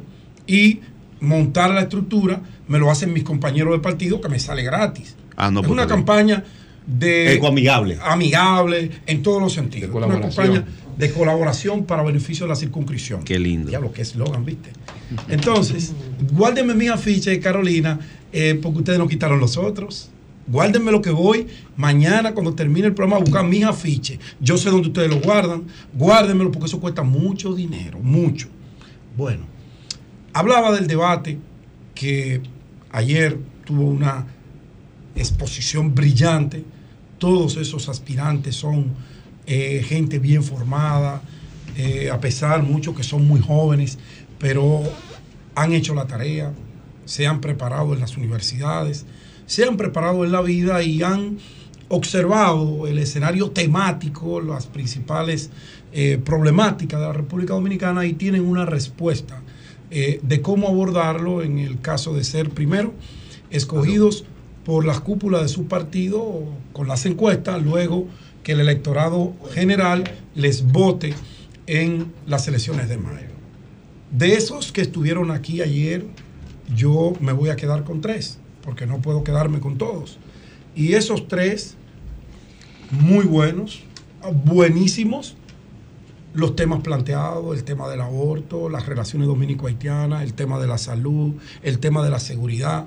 De verdad que uno se siente orgulloso. Y en mi caso, me sentiría mucho más si esas personas van al Congreso, al igual que yo, y podemos hacer un ambiente de trabajo en conjunto por el bien de nuestras demarcaciones. Cuando digo que me quedo con tres, yo comienzo con la mujer. Claudia Rita Abreu sería, y a partir de lo que el electorado de la circunscripción número uno y el país que tuvo eh, la oportunidad de escucharla, de valorarla, de ver cuánta madurez, cuánta responsabilidad, cuánta formación, cómo esta mujer enfoca los temas que están dentro de su agenda legislativa para cuando ella vaya al Congreso. Yo con Claudia Rita, si me correspondiera votar, si me correspondiera ser parte de la comisión que ha de elegirla, votaría con las dos manos. Una gran mujer. Claudia Rita Abreu sería para el PLD, para el PLD, la piedra angular de la representación en la circunscripción número uno. Se honraría el Partido de la Liberación Dominicana, se honraría el electorado, los municipios de la circunscripción número uno con la representante como Claudia Rita Abreu. Yo de verdad me inclino reverente ante esa nominación. Mis felicitaciones. Ella será porque tiene mérito, será candidata porque tiene méritos eso es lo que acabo de decir. suficientes y también por la No porque nadie la tiene poniendo. Por las dos cosas. Claudia Rita no tiene Lo será padrino. por las dos cosas. Todos los méritos que Claudia Rita Méritos de sobra tiene. Dentro y fuera del PLD han sido bajo muchos sacrificios. Yo conozco a Claudia Rita. Y preparación. Desde que ella tenía unos 15 años, 16 años, yo tenía ya unos 18, 19. Quizá un chismayo. No, no, quizá yo un poquito más. No, pues Claudia, Claudia no es una niña, Claudia es una mujer madura, responsable con familia. Mi voto para Claudia Rita Abreu. Sigo. Yuri Rodríguez. Ustedes lo vieron aquí ayer, lo escucharon, lo escuchan todos los sábados. Yuri es una digna representación de la juventud preparada, bien formada del PLD y de la sociedad dominicana. Brillante muchacho. Voto déjamelo a mí. Brillante, muchacho. Voto con las dos manos por Yuri Rodríguez. Gracias, camarada. Y cierro de esos precandidatos. No es que los otros no sean buenos. No.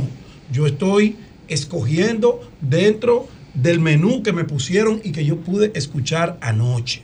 Y que le he dado seguimiento durante muchos años en la actividad política. Chanel Rosa Chupani. Chanel Rosa Chupani. Grábense ese nombre. Chanel es un hombre de bajo perfil, pero contundente en las acciones. Un tipo honesto, bien formado, tiene un norte claro de por qué y para qué quiere ir al Congreso. Yo votaría por Chanel Rosa, que ha demostrado ser un gerente exitoso, transparente, honesto, serio. Ocupó posiciones de capital importancia en el país como, por ejemplo, director del Servicio Nacional del Seguro Nacional de Salud, Senasa. Senasa. En manos de Chanel Rosa. Y del Servicio Nacional de Salud también. que se universalizó el seguro familiar en la República Dominicana, que la gente pobre comenzó a tener acceso a una salud digna, a un servicio médico que el gobierno dominicano le daba esa posibilidad. Fue Chanel que diseñó ese plan y lo ejecutó. Pero culminó siendo el director del Servicio Nacional de Salud, el jefe de todos los hospitales, esos hospitales que le dieron albergue a los pacientes de COVID, esos hospitales equipados y preparados con médicos que estuvieron ahí para evitar una catástrofe mayor en ese desafío y amenaza sanitaria como fue el COVID-19. Que me dicen que ahora está vacante ese puesto. No, No, no está Servicio vacante. Nacional de Salud. No puede estar vacante, tiene un director. Ah, tiene. Que no se escuche, que no se siente es otra cosa. Ah, bueno. Bueno, voto por Chanel Rosa y sé que quienes van a escoger en la circunscripción 1 dentro del PLD escogerán al igual que yo.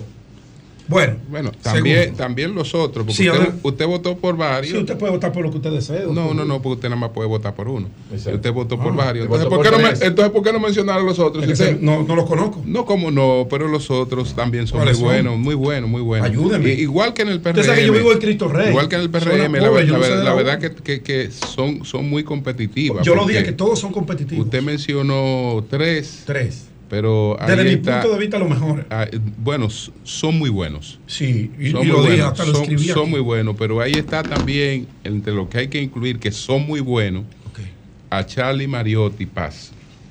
Brillante. Paz. Sí, Charlie Mariotti Paz. Sí, el hijo de Charlie Mariotti. Charlie Paz. bueno. Brillante. Primo hermano de, de Rafael Paz. Eh, No, eh, sí, sí, el sobrino.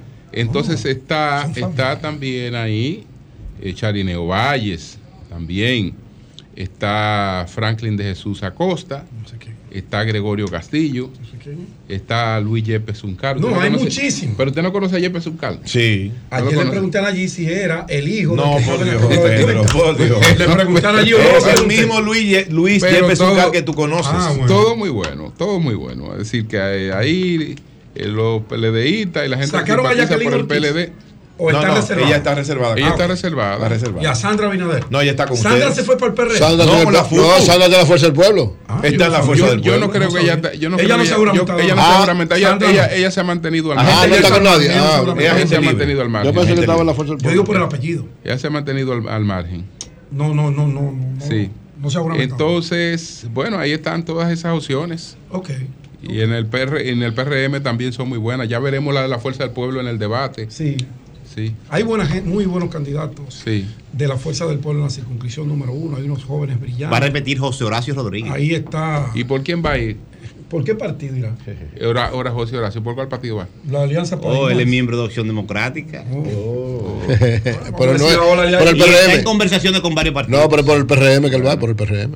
Hay que llamarlo. Están hay, de acuerdo. hay un conflicto porque la negociación con Guillermo Moreno, bueno, yo voy a hablar un poquito mañana de eso, pero hay un conflicto porque es- es- esa, esa, esa, esa negociación deja fuera a José Horacio.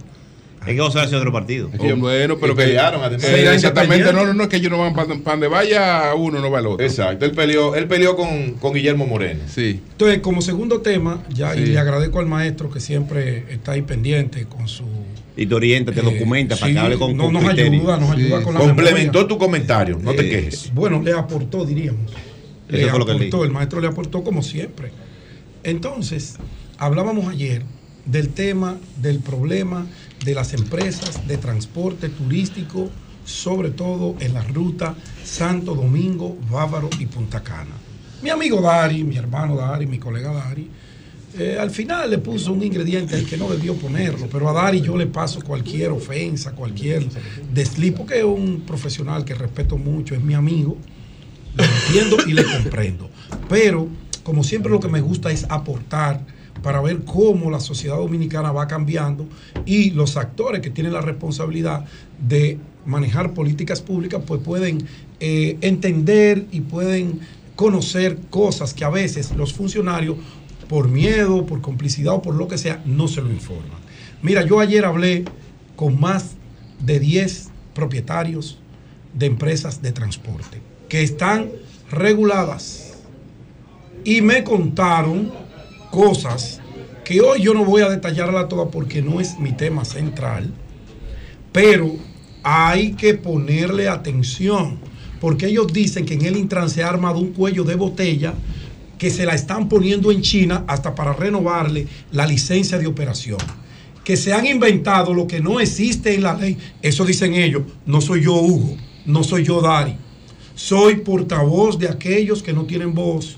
Y ellos dicen que hay una burocracia, que un permiso que usted iba con empresas de gente que yo conozco que son serias, que no se van a poder inventar porque no son eh, sindicalistas eh, eh, sin formación, no son gente que son empresarios verdaderamente y por eso se fueron a esa área del transporte que es especializada y que se puede manejar de una manera diferente a lo que es el transporte colectivo. Ellos dicen que es verdad que le buscan los periquitos para no darle el permiso y después les incautan la guagua pero que no le dan el permiso, pero tampoco le explican el por qué no le dan el permiso si llevan años sin ningún accidente, sin ningún problema, sin ninguna situación que ponga en riesgo la vida de, las, de los turistas que ellos transportan. Ellos dicen, estamos de acuerdo que hay que regular, regularizar o sacar del mercado a los piratas. Hay que ponerlo bajo la lupa de la autoridad, pero que no digan que no hay un problema, porque el problema sí lo hay. Dicen ellos que en el Intran, dicen ellos, la burocracia y una intención que quizá Hugo desconoce hace que los permisos de ellos no se los renuevan, no se los renoven. Y si no se los renovan, tampoco se lo niegan. ¿Qué ustedes creen que ellos van a hacer? Tienen que sobrevivir, tienen una nómina, tienen préstamos, tienen eh, que pagarle a sus empleados. Y si no trabajan, ¿cómo lo van a hacer? Que se caiga el sector porque dos o tres no le da la gana de cumplir con lo que dice la ley, con la permisología y darla en el tiempo que se necesita. No.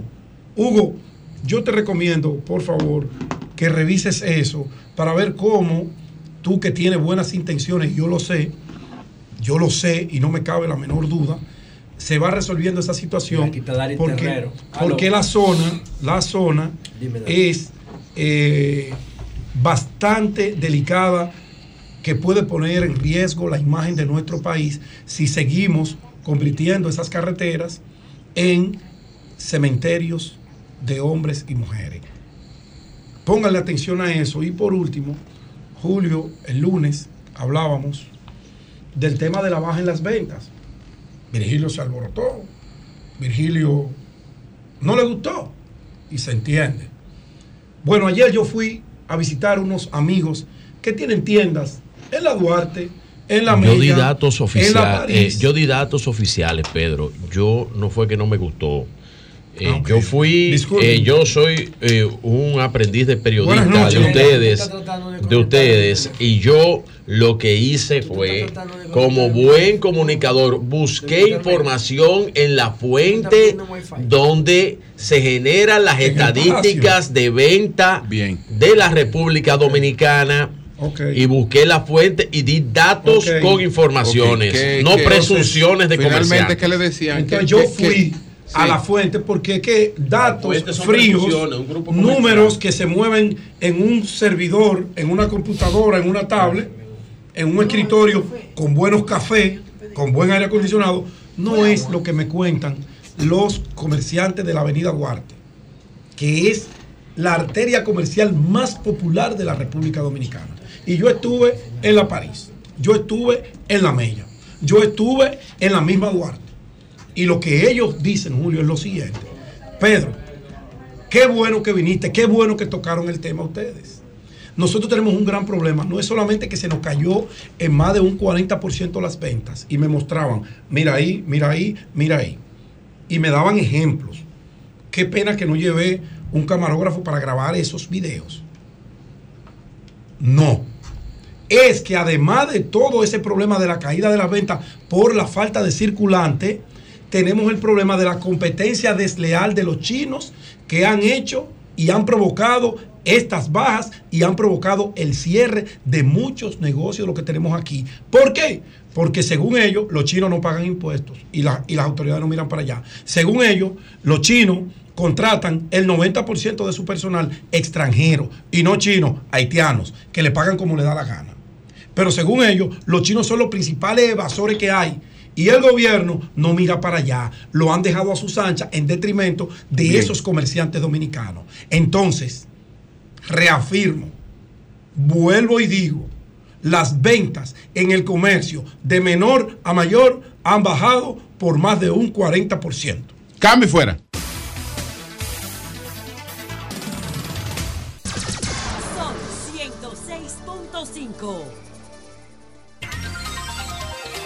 Eury Cabral, adelante. Antes de Euro, Hay una primicia. Ah, una- Vamos a ver. una información Hay una información a modo de primicia. Primicia. Y es que el cuarto tribunal colegiado del Distrito Nacional acaba de decretar la extinción de la acción penal en el caso Super Tucano. Esos tigres van a Y terminar la demandando. al justificación es por vencimiento del plazo máximo del proceso. O sea, ya el proceso Cumplió su tiempo. El tiempo límite para ser conocido y por eso el tribunal, el cuarto tribunal colegiado, no fue un solo juez, Vamos decretó la extinción de la acción penal. Ese caso se murió ahí mismo. Bueno, Quiero dar otra información, otra información breve. Acaban de firmar una carta compromiso de colaboración en Santo Domingo Este. José Sánchez, un alto dirigente de ese partido en las tres circunscripciones del equipo de Fulcal, y el alcalde Manuel Jiménez para ir a trabajar juntos en la convención. Y esto es un aspecto de lo que está pasando en Santo Domingo Este, que la mayoría de las cosas El importantes plazo máximo. no se van a ver. el plazo máximo son cuatro Bien. años. Gracias Ya, al Dios caso- Todopoderoso, Jesús, mi Señor Salvador y guía, como siempre, inicio con la palabra de Dios, Colosenses 3.3. Dios te bendiga. Sopórtense los unos a otros, perdónense siempre si hubiera alguna queja. De la misma manera que Cristo nos perdonó a todos. El perdón es uno de los elementos fundamentales que Jesús nos enseña y siempre practiquémoslo. Miren, a propósito Eso diferencia a- a la- al cristianismo de, de, la todas las, mayoría de de las las religiones monoteístas. El perdón. Miren, El perdón. eh, en un momentito estaremos hablando con Jesús Villanueva, que es el, el director de la tercera muestra de cine cristiano. Ya estaremos conversando. Hoy se inicia en Chambil y se va a estrenar pues, con la película El hombre transformado. Es El, la- el cristianismo es una relación de poder impuesta por el, el cristianismo es una, una- un No, el cristianismo son un las ideas imperio y valores de- profundo valor de fe mucho antes que el- Díselo a los indígenas. no, no, lo, los que, indígenas de no, aquí. lo que hizo es, lo que hizo es- los romanos lo que hicieron fue, aprovecharse de eso. Pero bueno, miren, esta tarde, digo, hoy, sí, se inicia con El hombre transformado, la tercera muestra del cine cristiano. Ya hablaremos un poquito con Jesús Villanueva. Miren, felicitar a Víctor Gómez Casanova, el debate brillante, el debate que hubo anoche entre los precandidatos a diputados del Partido de la Liberación Dominicana. De verdad, yo lo vi completo, brillantes todos, muy preparados. Y lógicamente mi sobrino, ahijado y mi protegido Yuri Rodríguez, brillante. Yo tengo tres favoritos. Pero no, pero lo de Yuri Estoy- fue una cosa fuera de indeciso. Con alguna cosa no estoy de acuerdo. Entre, pero Yuri, Claudia no. Rita y Chanel. No, no, pero Yuri, por encima de todo. Estoy indeciso. Y yo, voto, y yo voto en la 1. eh, ah, pues ya tú sabes, Yuri Rodríguez es el hombre. Miren, va a haber acuerdo entre República Dominicana y Haití. Escríbanlo. Ténganlo presente. Va a haber un acuerdo entre República Dominicana y Haití porque no es verdad que entre dos naciones puede haber un conflicto por un- una toma de agua de un río.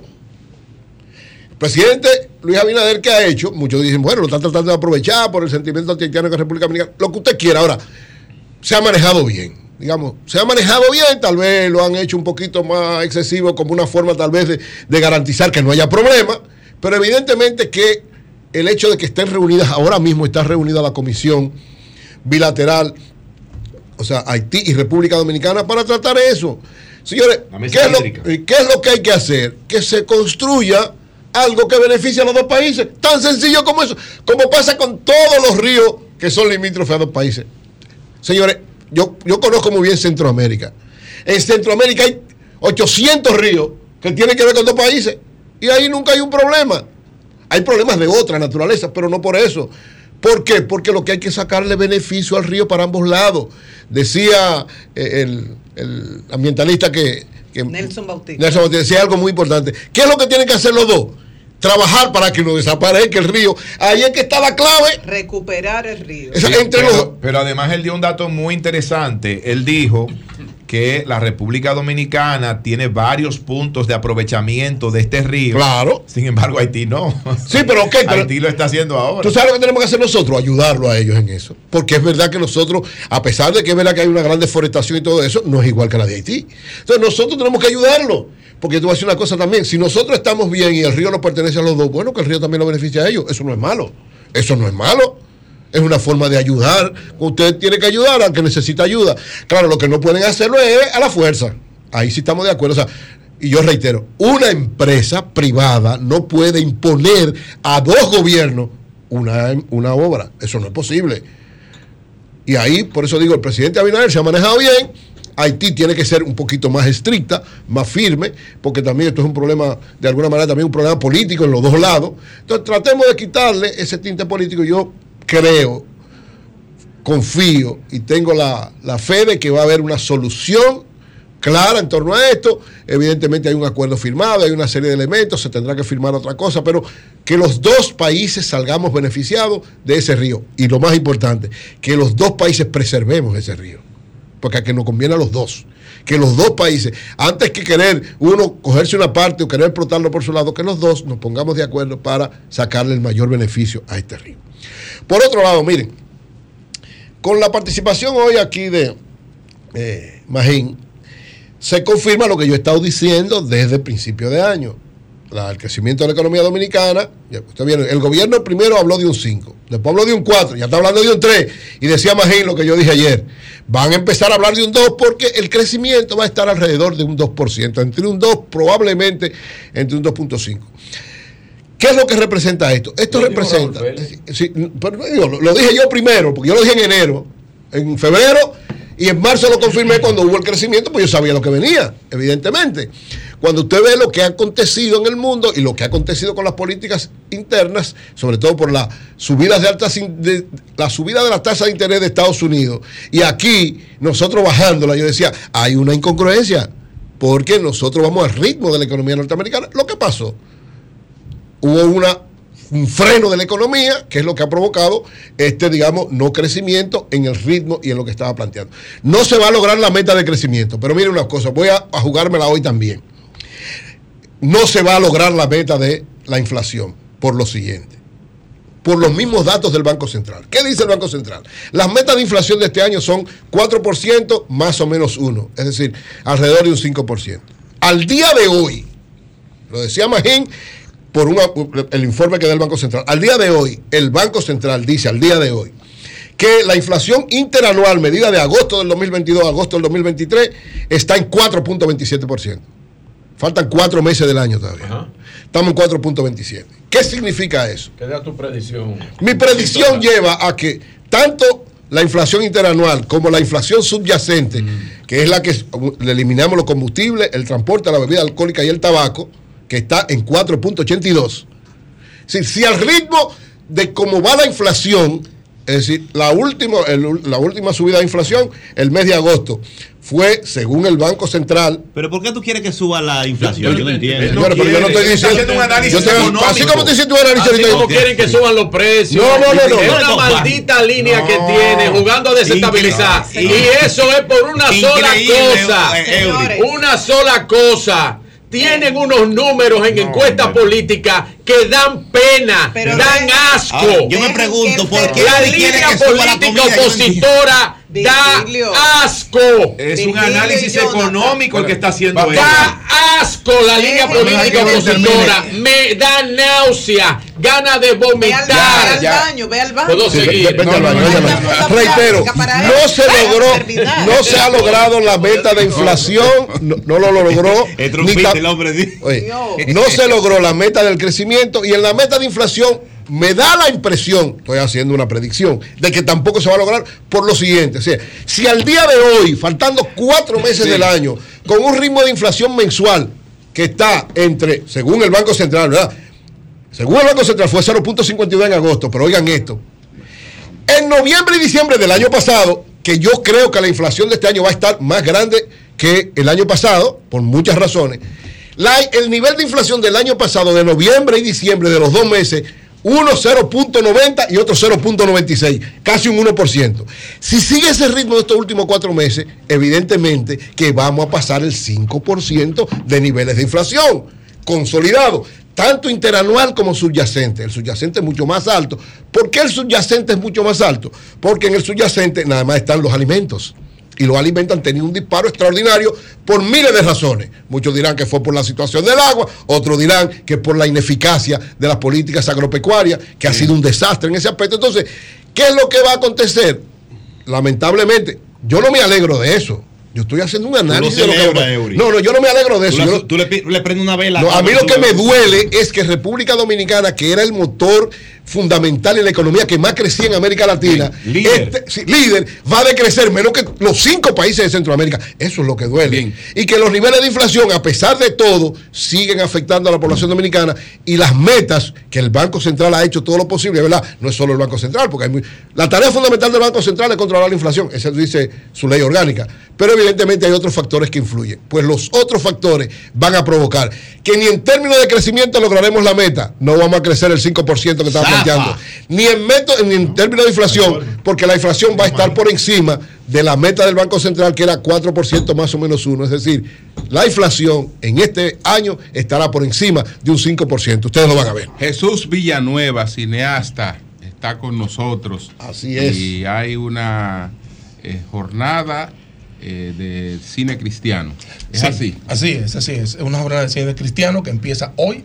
Palacio del Cine de San Bill. La tercera muestra de cine tercera cristiano. muestra de cine cristiano, una plataforma que le Apunta da, ahí, Eury, que que le da no oportunidad. Yo a soy todo el que tiene valor, valores importantes que decir a través de los audiovisuales.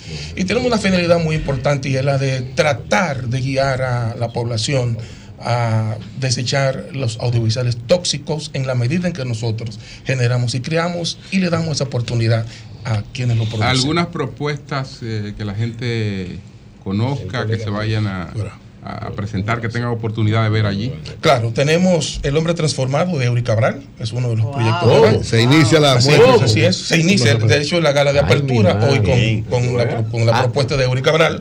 Eh, Villanueva, pues es verdad que él es colega tuyo. Él te puede decir Oh, colega. pero tuyo. claro, claro que sí, él es ¿Cómo cineasta. hace eso? A- eh, Además, él puede decirlo por muchas razones. Y una de ellas es que el cine es ciencia, comunicación y Él- arte, y él es comunicador. No, porque cuando y vino aquí, cuando vino Basanta aquí, él le dijo, él le dijo colega. Cuando vino Hans García, le dijo colega. Claro, tienes razón. Estoy preocupado. Y cuando vino el actor, productor y cineasta Manny, Me dijo colega le también. dijo colega. Entonces yo me estoy creyendo que el camarada es Villanueva. cineasta. Sí, sí, no, y lo Yo, es- yo soy como Steven Spielberg. Lo es comunicador, lo es comunicador y como generador de proyectos Una elevada autoestima. Así. Hay también unos talleres. Entonces, ¿Qué otras películas y qué otras además de actividades? Euris tenemos Expresos, que es una película que plantea la violencia de género desde los dos puntos de vista, no solo desde la violencia hacia la mujer, sino también de la violencia hacia el hombre. Un proyecto muy interesante. Eh, también tenemos eh, una serie de cortometrajes de cerca de 35 producidos por jóvenes.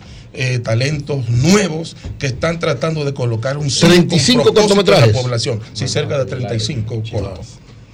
Y, y, ah, unos talleres. Ah, bueno, los talleres también tenemos, en la parte formativa, tenemos talleres auspiciados por Infotep, talleres de coordinación de producción gratis, eh, realización audiovisual gratis. Y estas presentaciones todas son gratis. La- no, las funciones, las de esta noche. Gratis. Las demás hay que pagar porque hay que pagar Palacio del Cine, lamentablemente. en la medida que consigamos auspicio, entonces podemos llevar los todo cineastas. eso Los- talleres sí son gratuitos. Los talleres Y- y son que- gratuitos. quienes quieran participar, ¿qué tienen que hacer? Para los talleres solo entrar a Muestra de Cine Dominicano RD, Muestra de Cine Cristiano RD, y ahí se va a encontrar con el, ¿A el- partir el de cuándo formulario. está la muestra, La muestra ¿Qué arranca hoy, arranca hoy y concluye martes 19. Seis días directos. ¿En qué lugar?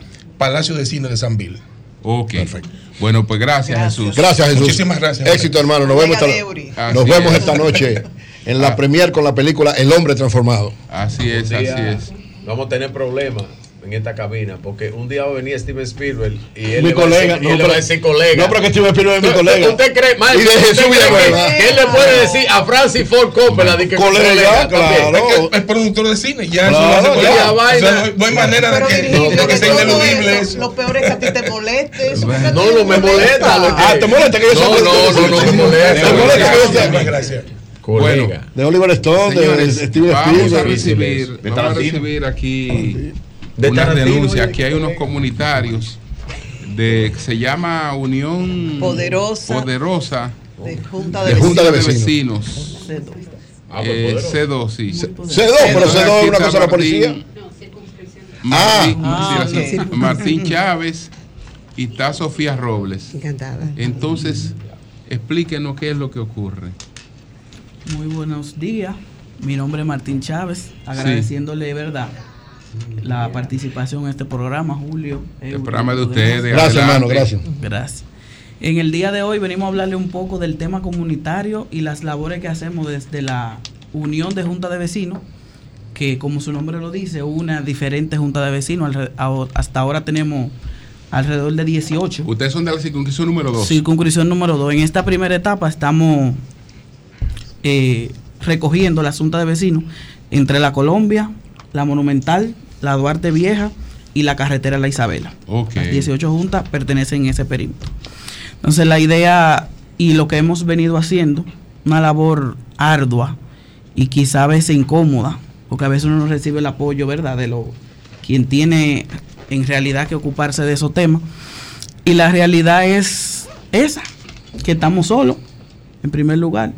En segundo lugar, trabajando duro y desinteresadamente, porque hay que estar claro. Es decir, ¿ustedes no sienten que hay una alcaldía que le ha apoyado? Bueno, eh, yo no quisiera hablar del tema de la alcaldía, porque... eh, Sí, porque hay un suel- departamento, hay un departamento de ¿Cuál es Junta la de alcaldía? Vecinos. ¿Por qué- por qué no La que que que no es la funciona? Hay que estar claro con esa La parte. mejor alcaldía que ha tenido el Distrito Nacional. Virgilio, vamos a escuchar Desde la creación, ¿Qué desde la creación ¿Por de esta, hablar de esta ciudad. No me gusta hablar mucho del ayuntamiento porque suelo ser un poco, tú sabes, odioso en esa parte, pero hay que estar Se claro que sienten solos. sí, y el departamento de junta de vecinos yo entiendo que está inoperante. Inoperante. Desde hace varios ¿El del varios ayuntamiento? Eh, del ayuntamiento del distrito. Documenta Y- y te- eso. Y te lo puedo explicar que- claro. Ajá, da- Tenemos un reglamento que no existe. Ajá. O sea, un reglamento que ellos entienden que es un reglamento, pero no está en base a Pero ninguna ley. que, yo- que yo entiendo, no es un reglamento. Un reglamento O sea, no que- solo- ¿ustedes no lo conocen? Lo conocemos y hasta lo asumimos. Ajá. Pero es un reglamento que no está en base a ninguna ley que te obligue o que te regule en ese sentido. Tenemos un reglamento, es una locura Mm. en términos generales. En estos días, el sábado precisamente, vivimos una situación en Don Honorio Sí. que es una locura. ¿Qué fue lo que ¿Pero pasó, qué en pasó? Don Óyeme. Honorio? ¿Qué pasó en Don Se, ellos- lo- el primer paso que va es elegir la comisión del Consejo Electoral. Sí. Tres personas. Entonces, como hay una situación con otra, como que se están por rifar la junta de vecinos, como dice. Sí. Estamos hablando que en esa asamblea del sábado asistieron casi 200 personas. Ahí tú te das cuenta de que la situación no anda bien. Ni en Ciudad Real 2, que viven 20 mil y pico de gente, Sí. fueron 200 personas. Entonces ya ahí tú te ves la situación, pero eso no es todo. ¿Pero qué fue? ¿Que fueron En el llevadas? Claro, Eso ahí no hubo una situación. ¿Tú crees que los Ay, partidos políticos quieren tomar el control de esas juntas de vecinos? Yo no te puedo decir, Pedro, tú entiendes claramente No, no, ese dato. Yo entiendo que el ayuntamiento, claro, el ayuntamiento tendrá que dar respuesta sobre en ese sentido. Y, pero la realidad Pero es no hay un padrón de los, de los que viven en ese lugar, que pertenecen a esa junta de vecinos. La- lo que debe ser es que la Junta de Vecinos Háblale al micrófono, maneje toda esa situación. La Junta de Vecinos, que es que conoce su Bueno, barrio, conoce su gente y tenemos la data de los vecinos. Sofía, ¿qué, qué, qué, qué- cuál es el llamado que hacen ustedes? ¿Qué es lo que ustedes están Bueno, reclamando? básicamente, en parte, apoyando lo que Martín dice, este, vamos a estar realizando Doña Sofía taller. Robles, doña Sofía Ah, pero Sí, usted está de acuerdo con Martín también. Sí, claro. ¿Usted está de acuerdo con Claro, y la unión de vecinos eh, de la circunscripción 2, o sea, la Unión Poderosa, realmente está eh, haciendo un taller este sábado 16, desde, desde las 8 hasta las 5 de la tarde, en donde vamos a tener un encuentro de todas las juntas de vecinos, no solamente de la circunscripción 2, sino para entre todos analizar la situación que nos está pasando con ¿Cuál el es la ayuntamiento. La situación es que tenemos un, un reglamento que está muy bonito, escrito de hace 60 años, pero que en realidad cuando tú lo vas a aplicar te encuentras con No muchas forma. incongruencias, con cosas que tú no puedes ni siquiera Por decidir. ejemplo, un ejemplo. Por ejemplo, eso mismo de la eh, comisión electoral, la, la La elección. selección. Exactamente, o sea, hay un momento en que se te vuelve un molote, una cosa que tú no puedes ni manejar, cuando Sí. eso debería de ser algo natural y la gente presentarse, yo soy fulano, me propongo para tal cosa, yo puedo hacer esto, yo tengo experiencia en aquello, no, aquello es, eh, tal plancha dice que es fulano, fulano, Lo que fulano, diga Balaguer. Una línea, baja y una si línea. Lo que diga Balaguer, pues, tranquilo. ese- ese es el Por favor. ¿Me entienden? tranquilo. Entonces, realmente nosotros como Junta de Vecinos, que le comentaba en fuera de, de escenario a Martín, nosotros somos todos eh, personas comunes, vecinos, que este, trabajamos de manera voluntaria y sin Sí, claro. percibir ningún tipo de remuneración, ni siquiera reconocimiento, porque el hecho que tú te pases dos años aguantando a todos los vecinos, tirándote de todo, diciéndote de todo y Claro. exigiéndote como que a ti te pagan. como que te pagan un salario. Y yo quiero que tú sepas, eso no es todo. Nosotros somos empleados del ayuntamiento sin paga. Mira, tenemos que estar atentos que si la basura pasó, que si están construyendo un tercer piso para de una vez Sí. llamar planeamiento, que si la seguridad ciudadana, que las aceras, que el ornato, que la limpieza, que arreglar la tienen que cancha. hacer- que que estar- Bueno, No, pero pero- para eso pero- es una pero- comunidad. Pero lo podemos hacer y nos autogestionamos. Pero no obligado Pero eso, podemos- lo puede hacer otra gente Podemos también. ayudar, No, necesitamos no, ayuda pero del el ayuntamiento no lo hace. Es que no, no. No es que el ayuntamiento nunca ha hecho eso. Mira, toda ¿Cómo que esa- nunca ha hecho eso? Nunca ha hecho esa vaina. Toda esa República de Colombia. Ya me dice lo a él. Sí, pero me dice que le pelea tampoco te van a Yo no pelear. peleo. Una, una Yo doy pregunta, amor, ¿por qué eh. uno no escucha estas quejas de otras juntas de vecinos? Tú sabes que, eh, María, Marilena. por ejemplo, Marilena. la situación de la Colombia es clara. Tú ves la Colombia muy bonita, muy iluminada, muy esto. Los residenciales de ahí tenemos que pagar todo eso. Eso es así. Cuando el ayuntamiento dura un mes que no cruza por ahí, el frente, por ejemplo, de mi residencial, yo represento Brisa del Norte. Sí. Yo tengo que limpiarlo. O yo voy a dejar ese monte ahí. Esto es clase media, señor. ¿Tú entiendes? Entonces, cuando nosotros necesitamos pintar, un ejemplo, la cancha que está deteriorada, hay que hacer de una vez una cuota de las extraordinaria. sirven de los No, pero es que es una situación. todas. Así es. Entonces, yo voy a apelar a la duda de que la alcaldesa no sabe la situación. ¿Tú entiendes? Tenemos más de tres años, le enviamos comunicación y comunicaciones para que no se reciba ella a ella directamente y sepa de primera mano la situación. Por ejemplo, no han este taller. respuesta de No, no, no recibimos nada. Hay que llamar a Elizabeth. Elizabeth Sí, es muy pues será. Carolina. Y- Y, y mira, por ejemplo, Urbano, sí. Miren, muy- miren, muy miren, bueno también. miren Sí. algo, Después no miren, miren algo, miren muy algo. pocos quedan. Miren algo, ustedes vinieron al programa y yo los he escuchado. Pero si ustedes le han enviado todo eso a la alcaldesa Carolina Mejía y no le ha dado respuesta, me pone en duda a mí que eso le haya llegado a la mano a ella, porque Carolina debe Resuelve, ser verdad. uno de los políticos más accesibles que yo conozco. Que siempre está abierta a recibir Elizabeth las Martínez. quejas ¿Qué han hecho y con la- se con la resuelve. comunicación? Sí. Cuando yo hablo con Elizabeth se resuelve. La tenemos guardada. No, no, el, el ayuntamiento. Ah, Claro la- que sí, que podemos ser fuente de comunicación. Creo que tiene que servir de puente. No puedo servir de puente. Ahora lo que yo no sirvo de puente es la desinformación. ¿Y quién está Para que estemos No, no, claros te mostrar. Ahora mismo. Te voy a decir otra cosa. Adelante. Yo te voy a darle vacaciones a Yo te voy a decir. Ustedes quieren, ustedes quieren parcializar esta vaina. La va a llevar el diablo. El diablo lo va a llevar. Precisamente porque. Mira, Mira, Mire la fecha. 9 de agosto del 23 es la última carta que La última. las otras? Búscale las otras. No, tengo que mandar. Esa no, tiene un mes todavía. Pero, yo lo quiero que tú sepas. La comunicación con No, está comunitario, porque yo reconozco el trabajo comunitario, porque yo participo en la Junta de Vecinos. Te puede hacer un canal, de, de, no, de Haití, no canal. yo voy a hacer un bueno, canal. Yo voy a hacer un canal. Ahora, sí, eh, eh, permítame, eh, Virgilio, sí, gracias. Sí. Yo no creo que Virgilio eh, represente. Y sepa el manejo exacto de una junta de vecinos. No, no lo conozco. Y se lo digo. Y se lo digo sin ánimo de. No, no, no lo conozco. No lo conozco. No lo conozco. No lo conozco, Martín, pero te puedo decir lo siguiente. No es a punta de pistola que te están poniendo para que tú hagas eso. Ah, no. No. No, no, no, no, pero no a punta de pistola. No obligado.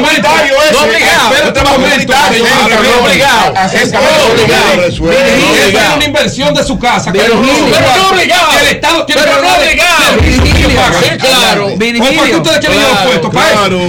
No obligado. ¿Tú crees que tú vas a ser política con esta vaina aquí? No te voy a permitir esa vaina, ni a este, ni a nadie aquí. Yo quiero que tú sepas, Virgilio. Vamos a dejar que yo termine su Yo quiero que tú sepas, Virgilio. Cierra los micrófonos. Ah, que el partido que yo represento, ¿tú sabes cuál es? No, yo no sé el que tú representas. El partido de la República de Colombia y ah, de toda esa gente olvidada ah, por años, porque eso no es ahora porque llegó Carolina, ah, porque hay que estar claro. No, yo digo es que estamos olvidados. Esa comunicación última que yo te, man, que te enseñé, las la voy a mandar, porque yo eso sí tengo, tengo todos mis papeles arreglados. Y yo te voy a servir de canal. Yo lo que quiero, mientras, mientras, mientras sea algo no te preocupes con eso. Lo que te quiero decir es ese taller que estamos organizando nosotros, a costa de nosotros y a pulmón de nosotros, Hemos, ya, hemos solicitado a la alcaldesa, porque ella es la que tiene que estar junto con nosotros, de lado a lado, para responder y, y, llamar a toda esa gente que, que venga a aprender.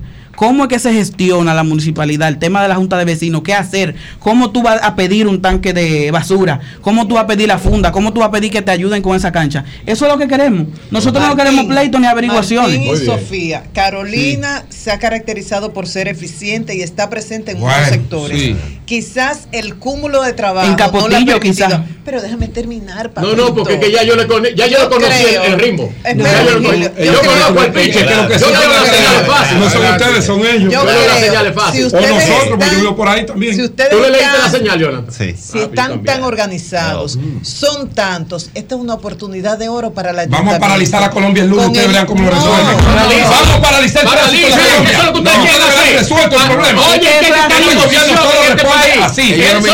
Vamos a paralizar a Colombia. Y cómo lo vamos a resolver. Pacíficamente. Pacíficamente. Si me pueden dar la palabra. Y será Virgilio usan este programa para para llamar al. Ahora, ella que termine, que termine Sofía. Elizabeth Mateo intervenga. Estamos bien, Sofía, Adelante, Sí, muchas gracias, muchas gracias. Realmente nosotros no venimos a política. Nosotros lo que queremos es elevar en la condición de junta de vecinos y de alguna manera buscar entre todos los que estamos viviendo esta realidad buscar soluciones. ¿Cuántas vecinos representan ustedes? 16, 18. Ah, muy bien. Hay que atenderlo. Hay que atenderlo. Como decían ahorita. Sí. Están peleando es de los gobiernos anteriores de todo, Exactamente. De, eso se trata. Apoyo o sea. Es algo que queremos llevar hacia arriba, unirnos las comunidades para buscar soluciones juntos. Porque las comunidades tienen que empoderarse. Ni más ni menos. O sea, no podemos dejarlo todo al gobierno, pero también necesitamos la mano del gobierno. Claro aliado del gobierno oficialmente designado intermediario. no puede porque está No, yo estoy un fuego ahí. Carolina resuelve. Y tú sabes que ese es uno de los objetivos del presidente Luis Abinader, el em, empoderamiento de la comunidad. Yo entiendo que no solamente la Junta de Vecinos. En teoría. Eh, tienen disturbio el tema de la Junta de Vecinos y el ayuntamiento. Yo me iría un poco más lejos que es desde arriba de la parte del gobierno. ¿Por qué te lo digo? ah, pero Virgilio que yo ahora voy la cuando el me hace la yo le entiendo una. Pero Pero no. Cuando yo vuelva, Virgilio que lo saquen. Adelante, sí. adelante, Martín. ¿Qué es lo que pasa, no, Te lo digo. No, yo no me distraigo por, por cosas así. Eh, lo que te quiero decir. Sigue, Martín Jiménez. Por ejemplo, el viernes 8, la, junta, la oficina de la Junta de Vecinos Mía de Brisa del Norte uh -huh. fue asaltada. ¿Cómo? 80 mil y pico de pesos, sí, celulares, o oh, perfecto. Pero el punto no es eso. Asaltaba a la Junta. Adentro. Con seguridad y todo. Ah. Pero bueno, la secretaria te la amarraron.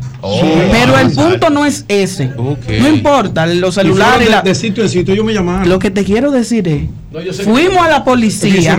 Voy al C3, aquel que tiene que ver con todo lo que es esa zona. Abarca una zona grandísima. Grande. Digo, bueno, yo vine aquí a poner la denuncia y le explico. Ah, sí, vamos a tomarte la denuncia. Cuando cruzamos al cuarto de la denuncia, te la puedo tomar, pero no hay impresora para el tema de, de que eso se... O, que estaba dañada, no sé. Acta. Digo, y entonces, ¿qué yo voy a hacer? Porque tengo una situación y hay que, ¿verdad? Comenzar a las 10 y 10 de la mañana con esos tumbos. Dice él, no, vete entonces al destacamento de los girasoles para que te ayuden en eso. Le digo ahí mismo al hombre que me está atendiendo. Digo, yo no creo que con los girasoles yo pueda resolver. Porque si aquí, que ustedes son los lo generales, como quien dice, de esos temas tú me vas a mandar para los girasoles y tirar para el monte. Pues efectivamente, llego a los girasoles, digo 15 minutos después. No, pues fuiste a los girasoles. Pero tengo que ir porque yo necesito que me resuelvan. No, mire, nadie dice nada. Mire, mire esto, mire, mire. Cuando usted vaya a la policía, es un app de la policía. Usted puede hacer la denuncia, le manda un código con Está una denuncia bien, virtual. Y usted va y no necesita Sí, porque fue un atraco, parece que el crepa no está cubriendo eso por ahí. Vamos a los girasoles. El gobierno es intolerante a los problemas del vamos a los girasoles. A los girasoles. Perfecto. Voy y digo lo mismo. Yo vengo a tomar la denuncia que esta. ¿Te la tomaron tú una vez? De una vez. Me dice el muchacho, bueno, aquí no hay sistema. Digo, pero, pero, pero ¿qué es esto? permitiendo que montemos este show aquí. Pero me dice. No, no, no. Están permitiendo que monten este. No, no Yo no No, no, mira, óyeme. Yo eso a ti no se lo permito. No se lo permito. No se lo permito, eso abuso. Pero será. Y si ustedes se lo permiten como compañeros son. Es un show suyo.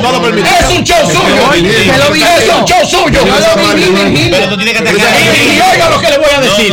Yo no soy empleado público. Ah, y retíralo ahora mismo. retirado este programa.